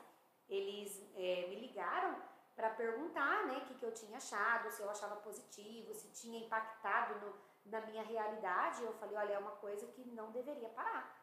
E não parou mesmo. Uhum. Eu achei que ia ser só durante a pandemia, mas que depois passasse a ser outra vez proibido e exclusivo presencialmente. Mas não, continuou presencialmente e online. Então isso foi muito positivo para os profissionais, eu digo da nutrição, porque é onde eu me encontro, né? Mas acredito que todas as áreas foi muito positivo. Pensando nisso daí, é, mudando um pouco de, de assunto, mas na sua área, na parte da estética isso ajudou? Ah, hum, ou não chega tanto? Hum, Eu acho que a estética é mais pessoal, mais ali. É, né? o, o, tratamento estético, ele precisa ser presencial. Uhum, não tem não, como. Não tem como a gente fazer um atendimento na área da, da beleza é, sendo online. E nessa área não, não mudou nada, digamos uhum. assim. Mas na nutrição foi muito positivo, foi muito positivo mesmo. Para mim foi um avanço muito grande. Ah, entendi. Se, se uma pessoa, ah, digamos, um, um homem de 33, 34 anos, é, pré-diabético, e vem buscar a sua consultoria e falar, ah, eu tenho, sou pré-diabético, tal. E ele nunca passou no nutricionista, talvez por vergonha, alguma coisa. Ah, Como você cativaria ele a. Sim, ó, primeiramente, é, os homens em geral é, têm um pouco de, de receio de ir no profissional, nutricionista. Eu não, sei, eu não sei se a palavra é vergonha, enfim, eles têm um pouco de receio. Então, assim, quando são é, pacientes, mulheres, digamos assim, que comentam, ah, o meu, o meu esposo é assim, assim, mas só que ele tem vergonha. Eu falo, venha junto, porque eles se sentem mais seguros, né? Mas quando não é esse caso, quando é um paciente que me encontra através da rede social ou por indicação, que isso acontece muito, eles chegam, eu já deixo eles super à vontade. Por quê? Eu acho que esse primeiro encontro, né, tem que ser assim, é, a pessoa tem que sentir segurança profissional. Isso já é parte do, do, do de de um bom resultado no tratamento que ele está buscando. Então, acho que tem que ter assim, essa, essa, essa boa ligação, digamos. Então, eu deixo o paciente super à vontade né, e converso ali para que ele sinta segurança. É, claro que isso vem com o tempo, né? Acompanha, os acompanhamentos depois ele vai pegando, né? Mais confiança com o profissional e tudo. Mas eu tento na primeira consulta já deixar o paciente à vontade. Para muito mais recorrente homem do que mulher, a cerveja dá algum efeito, logicamente negativo? Isso, isso seria a minha próxima pergunta. Nossa! É, não, não tem problema, eu só complemento então a sua pergunta. Então continua complete ela aí. Posso? Porque eu leio sua mente, né? Sabe que... A ingestão de álcool, o quanto isso interfere na, na dieta de uma pessoa? Olha, tudo depende, né? É claro que a ingestão de álcool ela não é benéfica, né? Isso todos sabem, né? Mas é, compromete também a vida social. Então, a pessoa que está buscando uma, um auxílio, né, uma ajuda para ela conseguir chegar no objetivo dela, é, fica difícil também a gente falar, olha, você não pode ingerir bebida alcoólica. Claro que é, se, num, se é num caso assim de saúde grave, a gente precisa... Tipo uma cirrose da vida. Né? Sim, né? né? Nesse caso, nós precisamos orientar, olha, você não pode consumir. Pronto, ponto final, não tem por onde correr. Mas se não é esse o caso, se é um caso assim de, um, de uma pessoa que não tem um problema de saúde, mas que está buscando a qualidade de vida, a gente tem estratégias. Qual é a estratégia? É ter vida social, claro, porque isso é, é fundamental e é necessário né, para o nosso bem-estar, para a nossa qualidade de vida. Mas o que, que eu oriento? Ali durante a conversa com os amigos, durante o churrasquinho, tome a sua cerveja, mas deixe também uma garrafinha de água ali junto. O que, que eu oriento? Tomou ali um, uma cerveja? Tome uns goles de água ali para ajudar um pouquinho na diluição. Dessa forma, ele não vai deixar de ter vida social, só que vai cada vez consumir menos. E o pouco que ele consumir, o menos, digamos assim, ele vai conseguir saborear melhor. Então, toma ali a sua cerveja, mas dilua ali um pouco de água. Toma água entre uma, um gole e outro de cerveja, tome também um gole de água. Isso vai fazer, por exemplo, se ele toma cinco latinhas de cerveja, ele vai passar a tomar de repente três. Isso é trabalhado, né? Fica a dica aí, pessoal. Tá vendo? Essas coisas têm que ser utilidade pública. Com certeza. A, a diferença, tirando o álcool em si, da, da cerveja com e sem álcool. Não, a cerveja sem álcool ela é menos benéfica, né? Porque o álcool é, acaba sendo prejudicial para a saúde, né? Então, do que ela é feita não faz diferença, então. Tipo, algumas é feito, tirando do que ela é feito não faz muita diferença, então. É, ela é, sem álcool ela acaba sendo melhor, digamos assim, do que com álcool, né? Só que normalmente quem gosta de tomar cervejinha não quer tomar sem álcool, quer tomar é. com álcool, né? Mas aí a gente dá essa, esse, essa estratégia, digamos assim, de diluir com um pouquinho de água que não vai deixar de ter vida social, uhum. só que vai amenizar os, os malefícios. Ah, isso é verdade. Hum, o vinho não tem problema, né? O vinho, o vinho é extremamente benéfico, uhum. né? Claro que é o vinho seco, né? o vinho seco, ele é extremamente benéfico. Ele tem flavonoide na composição, né, que é advindo da uva. É, ajuda até na, na circulação do sangue. Uhum. Né? Então, lá é super benéfico. Igual eu que morei nove anos em Portugal, eu aprendi a tomar vinho. Em casa não é falta o vinho. Portugal, realmente, o Eles vinho tomam lá é... vinho lá de boa qualidade, o vinho do Porto, né? Então, assim, eu e meu esposo, nós temos esse hábito de tomar um cálice, é o cálice. Também não precisa tomar, né? Uma taça cheia. Mas um cálice de vinho nós tomamos após o jantar, especialmente após o jantar nós tomamos. E nós sentimos super bem, e foi um hábito que nós adquirimos lá e que continuou e vai continuar, porque é muito bom, né? Agora, o vinho doce, ele é muito rico em açúcar, então não é o melhor vinho, principalmente para pessoas diabéticas, né, que faz aumentar o nível de glicemia hum, no sangue, sim. então não é indicado, mas o vinho seco, sim, ele é super indicado. Não, isso é uma boa, viu, velho? É. Para de beber cerveja e bebe vinho. Negócio claro, é seria vinho. uma excelente substituição. Mas vinho é muito gostoso. Uhum. Mas estou tentando. O objetivo agora é ser geração saúde, zero álcool. Isso mesmo. hum, qual mais? Alguma outra dúvida? Tem muita coisa Tá sumindo da cabeça, é... cara. Tá sumindo da cabeça. Bom, verdade. É, voltando mais para a área em si de, de se tornar um profissional compensa, é difícil, demora. É, tem que ter aptidão, tem que ter gosto. Tem demanda. Vamos uh... lá. Olha, no início, quando eu me formei, né, eu até citei que eu tive muita dificuldade de me pôr no mercado. Por quê? Ninguém me conhecia como nutricionista. Ninguém conhecia meu trabalho. Uhum. Então, foi muito difícil me colocar no mercado. Olha, tinha mês do início da minha carreira que eu atendia um paciente. Então você imagina como que eu ia viver de nutrição. Sim, é, realmente. Né? Então, assim, muitos profissionais desistem da área, não sei se isso acontece com todas, mas eu digo da nutrição, desiste da nutrição e acaba, mesmo sendo formado, acaba buscando outra área, né? Eu consegui, me mantive, porque graças a Deus, né, eu tenho essa outra profissão, que agora, né, eu trabalho muito menos, mas eu tinha essa profissão, que me dava o suporte que eu precisava, né? Uhum. E eu também tenho meu esposo, né? Então, graças a Deus, eu e era uma coisa que eu queria, então eu insisti nisso. Mas é, eu digo que para as pessoas que querem se tornar é, profissionais nutricionistas, não desistir, mas ter consciência que no início é muito difícil, sim, não é fácil não.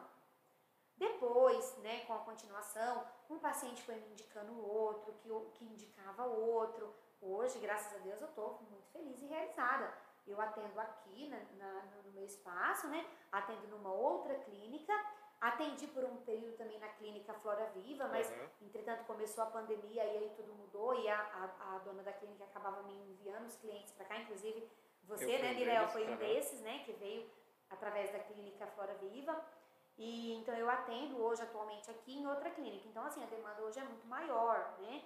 né? Ainda não atendo todos os dias da semana, mas acredito que um dia isso possa acontecer. Mas não foi fácil no começo não, viu? Não foi fácil. Eu não cheguei a pensar em desistir porque era, era isso que eu queria para mim. Estudei para isso e eu sabia que o meu objetivo final seria trabalhar somente com nutrição a longo prazo, que isso já está perto. Mas não é fácil. Eu não vou dizer para você que teve momentos assim de eu ficar muito preocupada e falar, meu Deus, como que eu vou viver disso? Mas sempre com esperança, sempre buscando. Ah, isso é bom. E quanto aos subcampos assim da nutrição, por exemplo, ontem você comentou comigo que um professor seu, ele foi para a área de nutrição esportiva. Sim. Existem mais subcampos, tipo nutrição esportiva, nutrição... Existe, existe sim.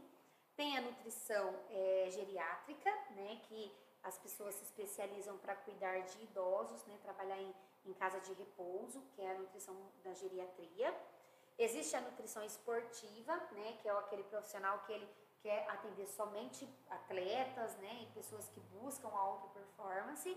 Existe a nutrição clínica, né, que é voltada para a melhora do diabetes, colesterol, hipertensão, é, essa parte mais clínica mesmo. Existe a nutrição infantil, né, as pessoas trabalharem em escolinhas, em creche, para é, acabar ali porcionando, né, direcionando a melhor alimentação para as crianças. Existe também a nutrição de UAN, que é a Unidade de Alimentação e Nutrição, que são as nutricionistas que trabalham em, em empresas que fornecem alimentação para os funcionários. Que existe também essa, essa forma de conduzir a melhor é, porcionamento, digamos. Então, precisa né, nos restaurantes ter nutricionista. Então, que seria nutricionista de UAN. Então, existe vários campos. Ah, essa de empresarial eu não sabia que tinha não, eu achei interessante agora. Sim. Não, na verdade eu sabia, mas eu não sabia que era um campo isso, sabe? Ah, Porque toda empresa que fornece comida tem restaurante interno precisa de dar assinatura de um nutricionista É, não, como tipo, responsável. isso, isso eu já, já ouvi falar, eu só mas não sabia que tinha é, uma área só é. pra isso, eu não fazia ideia. É, tem que é a UAN. E tem a nutrição hospitalar também. Ah, verdade. né, que, que, que trabalha assim com as dietas interais, parenterais, de pacientes acamados, né? Inclusive, a- eu estava vendo umas pós-graduações, pós, uns cursos de pós-graduação com a minha namorada e esse era um deles que tinha lá para a área dela de enfermagem, que é Sim. nutrição hospitalar. Sim, é muito é interessante. enfermeiro com pós-graduação em nutrição hospitalar. Olha que bacana, né? Muito importante. Eu trabalhei na época que, que eu me terminei, na verdade, eu terminei a graduação e no dia da apresentação da- do meu TCC, eu comecei um estágio no hospital da Unimed de Salto. Foi a minha primeira oportunidade de trabalho, que na verdade eu fui para ser uma estagiária, sem remuneração. Só por uma questão de conhecimento que eu queria buscar, né?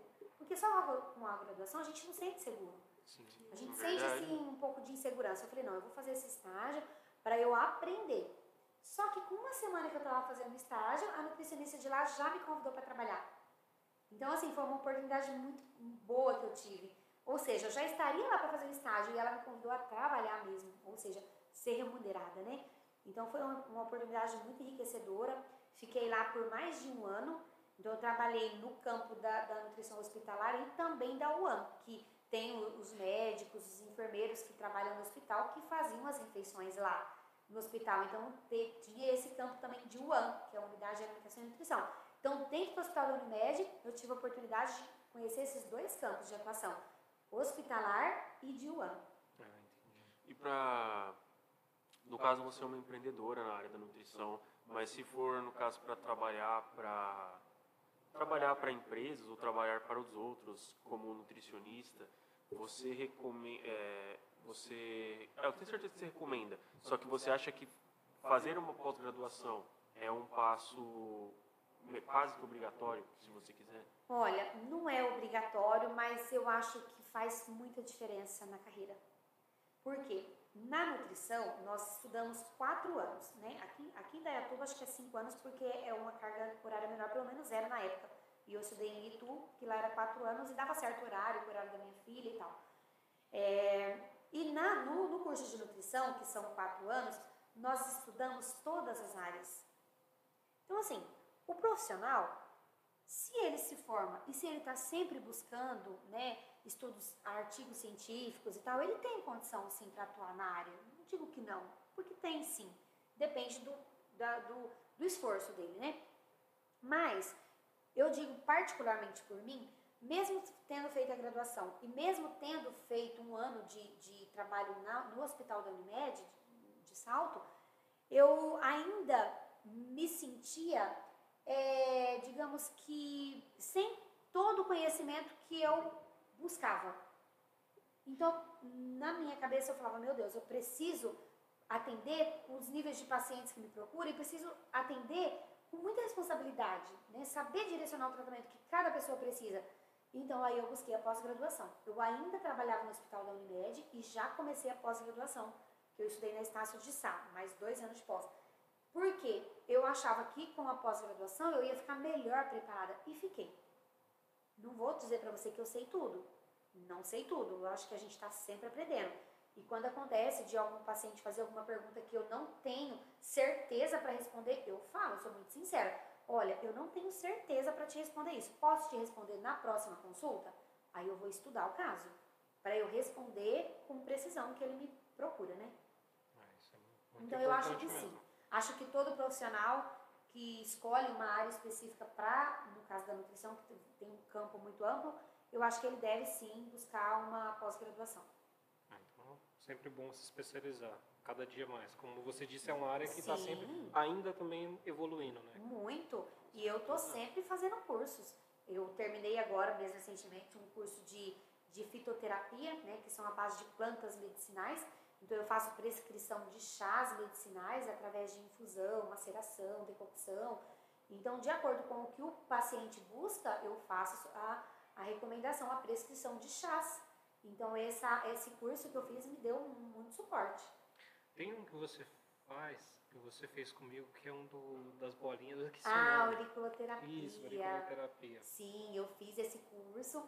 Assim que eu terminei a pós-graduação, eu fui buscar também a, a auriculoterapia, porque eu percebo que muitas pessoas têm compulsão alimentar por doces, é, tem um sono de má qualidade, então a auriculoterapia, ela auxilia bastante. A auriculoterapia, ela é uma especialização da medicina chinesa. Então, eu, eu agrego, digamos que eu agrego no tratamento nutricional. Então, assim, até está incluso no tratamento. Para quem não quer, tudo bem. Mas eu gosto sempre de, de mostrar que existe sim né, a auriculoterapia que auxilia no tratamento. Isso é, eu achei legal. Sim. eu deveria ter continuado, só que como teve uns imprevistos, Sim. Então, vou voltar a fazer. Assim. Se Deus quiser. Que da hora, cara. Hum, ah, uma pergunta que na verdade mais não tem a ver comigo. Tipo, para quem está começando na área, fez um fez a faculdade e tal, quer começar como nutricionista, quais o que mais você indica além de uma formação mais especializada, mais cursos, tipo um, os macetes ali, para assim dizer, para adiantar? para não desanimar, no caso? Olha, eu acho que, primeiramente, né, a pessoa tem que começar o curso e, através do curso, ela encontra um campo que ela quer atuar. Muitas pessoas começam a graduação com uma ideia e, durante a graduação, muda de ideia. Isso é muito comum. Sim. Então, eu acho que é importante terminar né, toda a graduação e, e aí a pessoa vai, ela vai conseguir encontrar em uma das áreas. E aí a área que ela escolher, aí ela vai e faz uma especialização, que faz toda a diferença sim. Isso é muito importante. Ah, meio social também ajuda, né? Redes sociais e tal, ali. Oh, ah, divulgando. Muito. Divulgação é tudo. Eu tava Hoje comentando dia... com ela, ela deveria muito postar stories, sabe? É, isso que eu tô... E foto, vídeo, sabe? Isso vai te ajudar muito na Sim. questão de divulgação. Eu, eu tenho certeza disso e é uma coisa assim que eu preciso trabalhar Inclusive, eu até precisava, assim, de alguém que me, que me ajudasse nesse trabalho, porque eu sozinha não dou conta. Eu sou mãe, né? Eu tenho uma filha adolescente, tenho um filho pequenininho de três aninhos. Teve aí a pandemia que não tinha aula, então, assim, eu precisava cuidar de tudo, né? Então, é muita coisa para mim sozinha. Então, eu preciso me dedicar, preciso de tempo para me dedicar melhor às redes sociais, porque isso traz muito retorno. Traz. Falando em retorno, tá na hora aí do nosso querido Momento Merchan. A gente vai liberar um espaço para você fazer merchan do que você quiser. Então, é Divulgar, divulgar. Merchandising? Ah, Você tá. vai poder fazer merchandising do que você quiser, divulgar o que você quiser, quem você quiser, seus produtos, seus serviços, qualquer coisa. Ah, ok. Então vamos lá.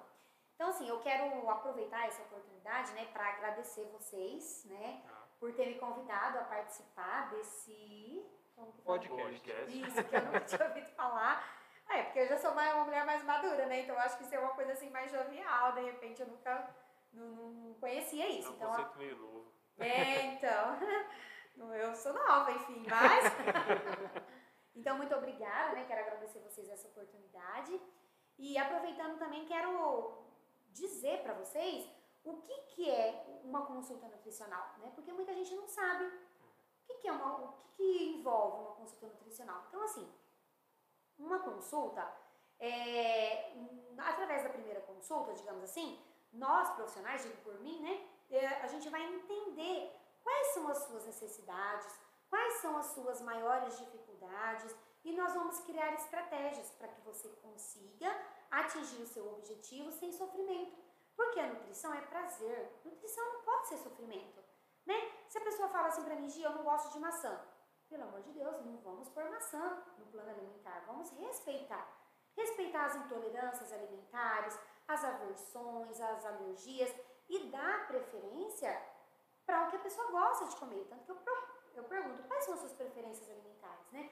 Claro que dentro de um contexto, né, da reeducação alimentar, a gente não vai colocar, né, ali como, como primordial os alimentos que fazem mal à saúde, porque ele está buscando melhorar, né?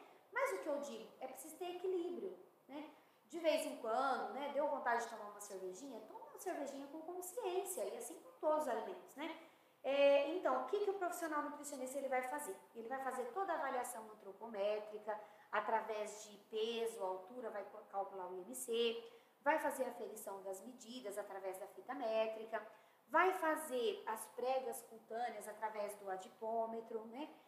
Vai fazer também a bioimpedância, que é um aparelho que nós utilizamos para. Ele funciona como se fosse uma leitura através de uma corrente elétrica, mas calma, não dá choque.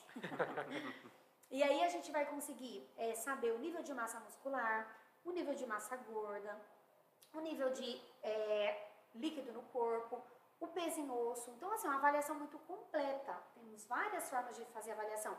E aí a gente já vai encontrar, né? Vai saber, tá acima da média, tá abaixo da média? O que, que a gente precisa melhorar? E através daí, a gente vai conseguir montar um plano alimentar de acordo com o que a pessoa precisa e consiga fazer, né? Muitas pessoas às vezes me, me procuram e depois que eu entrego o plano alimentar, a pessoa fala, poxa vida, eu achei que era uma coisa muito cara, eu achei que era uma coisa assim muito difícil. E não é. Não é por quê? Porque eu vou de acordo com o que a pessoa consegue fazer. Não adianta às vezes a gente montar um plano alimentar todo muito chique, todo caro. A pessoa não dá conta. Difícil preparação, a pessoa não vai conseguir fazer. Então, a gente vai de acordo com o que a pessoa realmente pode fazer, para que ela consiga atingir o objetivo sem sofrimento. Então, a consulta de nutrição vai ajudar cada pessoa individualmente a chegar no objetivo que ela busca. Uma coisa que você me fez lembrar, é, que é uma pergunta no caso, qual é o período ou qual a, a quantidade de vezes que uma pessoa deve passar com um nutricionista? É anual, semestral, vai de acordo com a pessoa, peso? Sim. Isso vai de acordo com a necessidade de cada um. Por exemplo, vamos, né, vamos ser assim bem é, mais claro, digamos. Uma pessoa, igual eu já atendi, né, que estava em desnutrição grau 3, ela precisa de um acompanhamento mais de perto, porque ela está numa situação de risco, digamos assim. Então, essa consulta precisa ser inicialmente semanal, depois quinzenal e depois mensal, de acordo com o que a necessidade, digamos assim. Uma pessoa que está em obesidade mórbida, ou até a partir da obesidade grau 3, ela também precisa de um auxílio mais de perto, porque ela está ali, coitada, descompensada, digamos assim, né? Sim, Às vezes a pessoa está obesa e está desnutrida. Isso acontece. certo? Sim. Ela está obesa porque a ingestão calórica é muito alta, mas a, a, a base da alimentação dela é muito pobre em nutriente, então ela está desnutrida. Isso é, isso é comum acontecer. Então precisa de um acompanhamento mais perto também. Inicialmente semanal, depois quinzenal e mais para frente mensal. Agora, uma pessoa que está no IMC ali equilibrado, no máximo numa, no sobrepeso, obesidade grau 1, ela, se ela não tiver dificuldades de eh, seguir o plano alimentar que foi proposto, ela pode vir até uma vez por mês. Depois a gente até aumenta para a cada 45 dias e tal. Então, é muito individual, não tem como dizer que precisa ser semanal ou mensal ou a cada dois meses. Depende muito da necessidade de cada paciente. Ah, entendi. Hum, E agora, continuando no momento merchan, como é que as pessoas podem te achar? Olha, através. Eu tenho o Facebook ainda, né? Porque eu sei que o pessoal mais jovem já não usa mais o Facebook, mas eu tenho ainda o meu o Facebook porque eu tenho pacientes de todas as idades, né? Então, através de lá eu faço divulgação, que é Gisele Alves Nutricionista. Gisele com dois L, Alves Nutricionista. Esse é o meu Facebook. O meu Instagram é Gisele com dois L's também, Alves, underline nutricionista. E, a- e tenho também o meu WhatsApp, né? Que o meu telefone é 19 98220 0801. Para quem quiser me chamar, né? Fica à vontade. E é isso, né? Instagram, Facebook e o meu WhatsApp. E tem aqui também, eu posso passar o meu endereço? Claro, fica à vontade. É, o consultório fica localizado na Morada do Sol, na rua Serafim Gilberto Candelo, conhecida como Antiga 32, número 813. Fica aqui próximo à frangoteria da rua 81. Essa é a localização do consultório. Pertinho da Pano Bianco. Né? Em Dayatuba, São Paulo, tá, pessoal? É. Tem gente que Exatamente. escuta da Europa lá. Sim, olha que chique! Tem gente que escuta dos Estados Unidos, tem gente que escuta da Alemanha. Olha que bacana! Olha, gente, faço atendimento online de todo mundo, Brasil e isso. fora. Como é que você faz o atendimento online? Por via. É, é, temos o aplicativo que é o. é, como que é o nome? Gui- ai, O Zoom? Não. É tem vários. outro. Tem o Zoom, tem Google Meet. Google Meet, isso aí. Google Meet. Faz através desse aplicativo e também através do, da câmera da web do, do, do WhatsApp também. Ah, Mas o Google Meet tem uma qualidade melhor. ah, com certeza. É, já bem feito pra isso. Sim. Então, pessoal, não tem mais desculpa, hein? Tá Não aí na Inglaterra, desculpa, ó, gente, já olha. pode passar na consulta do mesmo jeito. Exatamente. Não tem distância, não tem desculpa Exatamente. nenhuma. No conforto do seu lar, você pode ter aí a consultoria para melhorar sua qualidade de vida e atingir o seu objetivo, seja ele emagrecimento ou ganho de peso através de massa muscular, e, ou seja para melhorar nível de glicemia, né, para os pacientes diabéticos, Sim. Para melhorar a pressão arterial, né, que é pressão alta, enfim, para todas as, as patologias nós temos como melhorar sim através da alimentação. Isso é ótimo. Bom. hoje- fechar, passa uma receita legal aí pra gente. Uma receitinha? Hum. É. Uma receita legal aí pro pessoal ouvir.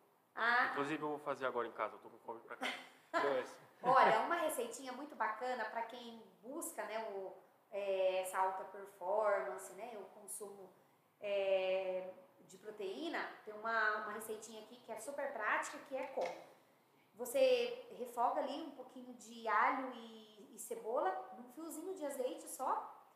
Coloca semente de abóbora, que é uma proteína vegetal muito importante. Acrescenta ali é, uma colherzinha de sopa de aveia ou uma colherzinha de sopa de psyllium, que é uma farinha também muito boa que ajuda na- no funcionamento do intestino. Aí você coloca dois ovos, no caso de pacientes é, que vai substituir isso por uma refeição, por exemplo, como jantar. Dois ovos, um pouquinho de cenoura ralada, umas duas fatias de tomate e, por fim, ervas da sua preferência, salsinha, cebolinha, orégano, enfim, as, as ervas que você tiver preferência. E pode ser um jantar. É um jantar super leve, Vai ficar como um omelete? vai ficar como um omelete, só que super recheado. E outra, pode acrescentar queijo, que vai dar assim aquela Isso cremosidade. pra mim não é bom, mas. Né? Eu não como queijo. Não come queijo? Então, nesse caso, daí não coloca o queijo, mas muita gente gosta, né? Então, dá aquela cremosidade. Pode ser o queijo Filadélfia, por exemplo, ou uma fatia de queijo branco. Então, assim, é uma receitinha que é super saborosa e pode substituir até um jantar, porque tem pessoas que não gostam de fazer um jantar, né? Esse Uhum. jantar de arroz, feijão, carne, então pode ser, por exemplo, uma omelete recheada, que é super show. saborosa. Aham. E quem disse que para comer bem não tem que ter prazer? Tem que ter prazer. Sim. né? Então, e essa é uma receitinha que a maioria dos pacientes amam quando eu passo. Aí, pessoal, já estão sabendo, né? Já vou dar o pulo no mercado, vou fazer lá. Uma coisa, na verdade me surgiu duas perguntas. Eu também tenho Eu uma última tentando. pergunta, porque, nossa... Aproveita o momento. É. É, muita, muita gente acha que passar com um nutricionista e seguir aquela rotina é caro. É caro mesmo ou não? Não, não é caro. Muitas pessoas gastam. cara é morar no Brasil. É, É, sim. Mas assim, é, há formas de comer bem sem gastar muito dinheiro. sim. Existe sim. Porque se você for contabilizar, às vezes você vai comer aí é, fora, você gasta aí 70, 80, 80 reais sem brincando, né? Sim, sem contar que o quilo da carne, para quem come carne bastante ou Sim. frequentemente por semanal, é. E se 30 você pegar esse dinheiro e ir na, na né, frutaria, que eu costumei falar lá fora na Europa, mas ir no sacolão, por exemplo, aqui, né? Você com, com esse valor, você compra para duas semanas. Isso é verdade. Então você compra um pé de alface que custa 3 reais e dura uma semana. Você compra cenoura, que você pode até é, ter a opção de fazer uma cenourinha ralada ali no seu prato para dar Uhum. cor. Uma beterraba, que vai dar muita cor, né, tem muito riquíssimo em nutriente. Banana, que é uma excelente fruta que dá saciedade, tem carboidrato, então para quem treina é excelente, pré-treino, por exemplo. É, maçã é uma fruta barata, pera é uma fruta barata. Então, não é uma desculpa. Eu acho que precisa é, ser mais crítico na hora de comprar, mas não quer dizer que fica mais caro. Uma outra sugestão: no final da feira é mais barato as frutas. Normalmente os, verdade, eles abaixam o preço, eles né? abaixam o valor, né? Então, é uma forma de quem tem menos é, condição também Você ter recomenda acesso. mais comprar no sacolão no mercado ou numa feira? Olha, por exemplo, para quem mora É aqui na cidade, fresco. né? Eu acho que em termos de fresco, assim, não tem diferença. Mas, por exemplo, igual quem mora aqui na cidade de Indaiatuba, tem o Sacolão da Terra, que fica aqui na rua do consultório, mais à frente um pouquinho, que de quinta-feira eles fazem promoção. Então, tem pacotes de legumes ou até de frutas a um real. Então, assim, não é mais Não tem, caro. não tem desculpa. Não tem desculpa. É, isso é A verdade. desculpa pra não ser saudável é você querer comer pizza e hambúrguer que nem o Miguel. É, exatamente. Eu falo como se eu não comesse, né? É, como se você não me influenciasse. Ah, uma última pergunta, pelo menos da minha parte, é comer é, quatro, cinco vezes ao dia ou faz que, que nem eu, três vezes e demora, tipo, come que nem eu, como assim? Como de manhã, tarde e noite, só que o espaço é longo e a quantidade é grande. Eu tô fazendo Sim. isso daí por causa de tempo e Olha, é, eu não indico, e principalmente para pacientes que têm problemas com hipo ou hiperglicemia, que no caso de pacientes diabéticos, né?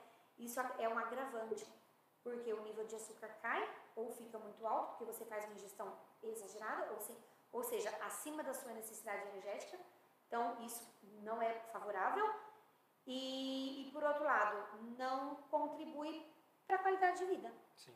né? Então, precisa fazer é, mais vezes e com menos volume, digamos, menos quantidade, de acordo com o que você precisa só.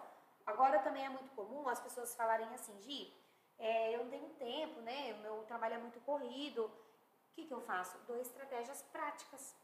Ou seja, duas castanhas. A pessoa pode ter até no bolso do avental enrolado ali no, no papel alumínio, ou que seja num, num papel toalha. né? Então, assim, não precisa de preparação. Ela pega e põe na boca e come duas castanhas. E castanha tem bastante lipídio também, Tem né? lip- lipídios, que é gordura boa, né? Gordura importante. Ou se não for, por exemplo, a castanha, que seja, por exemplo, uma banana ou duas uva passa, um damasco, tem forma sim, Aham. sem precisar de preparação e, e, digamos que alimentos práticos. Tem sim formas, então a gente facilita a vida de cada um, de acordo com a necessidade de cada um, para que não fique esse período muito longo sem se alimentar. Ah, entendi. E sempre evitar o exagero também, no Evitar um exagero, porque nós precisamos de pouco para viver. Aham. E normalmente as pessoas consomem em exagero, né? Isso traz malefício. Isso fica aí pra galera que escuta a gente do TI, nós os gordões do TI, É. que só come A gente é e conhecido o refrigerante. magre- os magrelos do ou é- ou o extremo, né? Os É, magrelos ou é do os TI. magrelos do os TI ou gordão é do os TI. gordão do TI. Então isso fica aí pros gordão do TI, vamos se Exatamente. cuidar, hein, galera. Corpo saudável, mente saudável, Exato. mais tempo Exatamente. programando, hein. É isso que eu falo, nutrir o corpo e a mente. Igual você citou, né, do, do seu padrasto, que ele acaba ficando irritado, nervoso e tem reações que não é comum dele quando ele fica um tempo grande sem comer. Então, nutrição men- eh, nutre a mente ou não? É, realmente, é verdade. nutre a mente, o sim. corpo e a mente. É consequência, como você falou. Agora a minha pergunta, cara. Essa, Boa. essa é a pergunta. Essa aqui A chave é, de ouro. essa aqui é pro Mirael. Ah, filha da... Ah, Certeza que vem bomba. Ei, Não, se brincadeira. prepare. Ah, mas tem a ver com o Mirael. Queijo mussarela. Ele é saudável ou não é? Hum, digamos que não é a melhor opção, não. Ah, Né? Não quer dizer que tem que ser só o queijo branco também, porque tem queijos amarelos que têm gorduras muito boas, né? É, importantes para o bom funcionamento do, do organismo. Mas o queijo mussarela, ele passa por um, um- um processamento muito alto. Então, o- os benefícios deles, dele, assim, é bem baixinho. então Hum. queijos como mussarela, é, mussarela, prato e cheddar não são muito bons. O mussarela é o que é menos rico em nutrientes, digamos assim. Mais que o cheddar. Menos que o cheddar ainda? Olha, eu não, não sei te falar agora com precisão, né? Porque eu teria que estar vendo na tabela nutricional, porque a gente acaba não decorando tudo. Mas eu digo assim que pode-se até se considerar meio que equivalente. Nossa. Não seria assim as melhores opções, não. Mas assim, ó, tudo depende também, né? Porque tem pessoas que não têm condição de comprar um queijo é, melhor. Então, de vez em quando, tudo bem. Agora, todos os dias, consumido em excesso, não vai trazer benefício nenhum. Pelo contrário, vai trazer malefício. É o queijo diferencial mais acessível pro pessoal é aquele queijo Minas, né? O queijo Minas. Porque é É um queijo branco. você paga aí 35, 38 reais, mas ele tem um tamanho bom. Então, Sim, que dá é. pra você consumir. E é saudável. É saudável, ele não é um queijo maléfico, ele é um queijo benéfico. Claro que consumido em excesso, tudo, até o que é bom, consumido É. em excesso é maléfico, Sim. né? Tem que consumir só na quantidade que nós precisamos. Entendi. Bom, Eu já não consumo queijo, então não preciso sofrer isso. esse cara fresco. Esse Ele é cara fresco? Não, eu não posso. Não, ele passa mal, é brincadeira. Ele, uma vez, a gente pegou um lanche lá, ele deu um mordidão no lanche e saiu vomitando tudo. Nossa, não, não pode. Quando o nosso corpo dá sinais, né? A gente precisa respeitar isso daí, então você faz bem de não consumir mesmo. Ontem mesmo, ó, já não deveria falar isso daqui, que é a coisa errada que eu faço. Eu inventei de comer um pouco de Doritos, né? Queijo nacho. Já me deu uma azia, já passei mal. isso. Acordei, que bom que te acordei deu zoado. azia, que bom que você passou mal. Aprenda, não coma. não comer de novo também. Mas é bom, o ruim é que é bom. Ai, É, mas Deus, é algo que eu assim. evito fazer, geralmente. Exatamente. Mas quando eu faço é por burrice mesmo. Bom, então vamos fechando aqui. Mais uma? Vamos. Uma hora e vamos fechar 45. Com uma hora e 45. Poxa, Nem parece que passou. Ao vivo. Nosso, nosso primeiro podcast, assim, que a gente tá frente a frente com o nosso entrevistado, que a gente vem no ambiente. A gente quer fazer mais isso, é Que porque legal. questão da pandemia, né? Sim, Tudo. sim. A gente tava fazendo tudo online. É, foi mais fácil. Mas eu achei mais divertido, Bem assim, cara. Eu Próximo, gostei, gostei legal. da. Gostei dessa, dessa experiência. A, a dinâmica é mais legal, É, dá pra é bem- brincar, dá pra dar risada, Sim. dá pra zoar um ao outro, ver a seriedade do assunto Sim. quando a pessoa Sim. tá falando, olhando Igual você ficou encantado aí com, assim, com, com a- o tema do, do- da menstruação. Ah, né, não, da isso, isso é sensacional. Eu, eu, vou fazer, eu vou divulgar isso pro máximo de mulheres ouvirem. É, Isso mesmo. no nosso grupo sempre tem um monte, então tipo, a É, gente conhece nossa. muito, né? Família Um tal. monte de então, surtada aí, né? Ai, coitados. Nossa, isso doido vai... da vida. As doidas da vida aí. É, Nossa, Isso vai vai contribuir resolver muito pros, pros maridos, Com pros namorados, é. né? Porque Não, com certeza, nossa. O cara vai passar na feirinha ali de 30 conto, já volta pra É, casa. né? eu vou voltar já leva abacate, banana, mel, chocolate. Mas o que, que você vai fazer com esse Nossa. monte de abacate? Surpresa. Hoje é seu dia, tá aqui, ó, Você, nossa você, vem com. Você vem até com café na cama no dia, né? Pra fazer a boa, assim. Sem açúcar, Ó, né? É, sem açúcar. Traz assim o café na cama, já faz a refeição bonitinho. Pronto, Ah. resolvido. Um copinho de água benta Até porque a, a minha namorada é bizarra. Você falou que às vezes a, a atenção premenstrual começa 15 dias antes do período, em outras pessoas 7. A minha namorada parece que é 30. Ai, Parece eu- que parece que é domingo, sabe? O negócio Se é você tá seguido, perdido, é assim. melhor já passar lá na feira ou amanhã já vai comprar É, as isso coisas é o aí. que eu vou fazer. Vira sócio do sacolão, cara. É. É, eu acho que eu vou comprar ações no sacolão ali. É melhor. Não, encantado. Isso foi, isso foi magnífico. Vou levar, vou, vou anotar isso pra eu nunca esquecer, cara. Ah, com certeza. E com certeza a gente vai chamar você outras vezes. Ai, com Porque certeza. já tá me surgindo mais perguntas aqui, senão vai ficar aqui muito tempo. Sim. E a bateria do Note já tá indo Não, pro- mas a gente, tá nossa, saco é, já. oportunidade, a gente Com marca outras vezes, sim, com Sim. certeza. Certeza que vai surgir novas perguntas, novas ideias. assuntos. Inclusive a gente vai trazer. A gente vai trazer umas meninas, quem sabe eu trago minha namorada, o Miriam traz Claro. amigas dele. E ela vai pra- ter outras dúvidas, né? E que Sim. outras mulheres têm, com Pra, tra- certeza. pra trazer tanto questões, é, questões assim, vindas de homens, por exemplo, eu e Miriam, a gente tá interessado em ficar monstrão, em ficar É, grande que nem tal. eu preciso fazer academia. Vou passar contigo depois de novo pra fazer. Sim, o sim. Aí já, por exemplo, a minha namorada ia querer saber alimentos saudáveis, enfermeira ela vai querer, ela sabe alimentos saudáveis, mas ela ia querer uma dieta saudável, ela ia querer saber de Sim. perder medida, Claro. de, de diminuir gordurinha, coisa. E mulher é ligada, mulher é ligada a uma Sim. estética diferente da estética do homem, que quer Sim. ficar blindado assim, fortão É. e pronto. Exatamente. A mulher É quer só um corpo próxima já fica o convite aí pra ela vir par- participar com a gente. Aí, que certeza. bacana. Aí a traz gente já traz até uns petiscos assim. É, com a gente já traz um- certeza. Eu tô Sim. quase comendo É. essa maçã de cera aqui.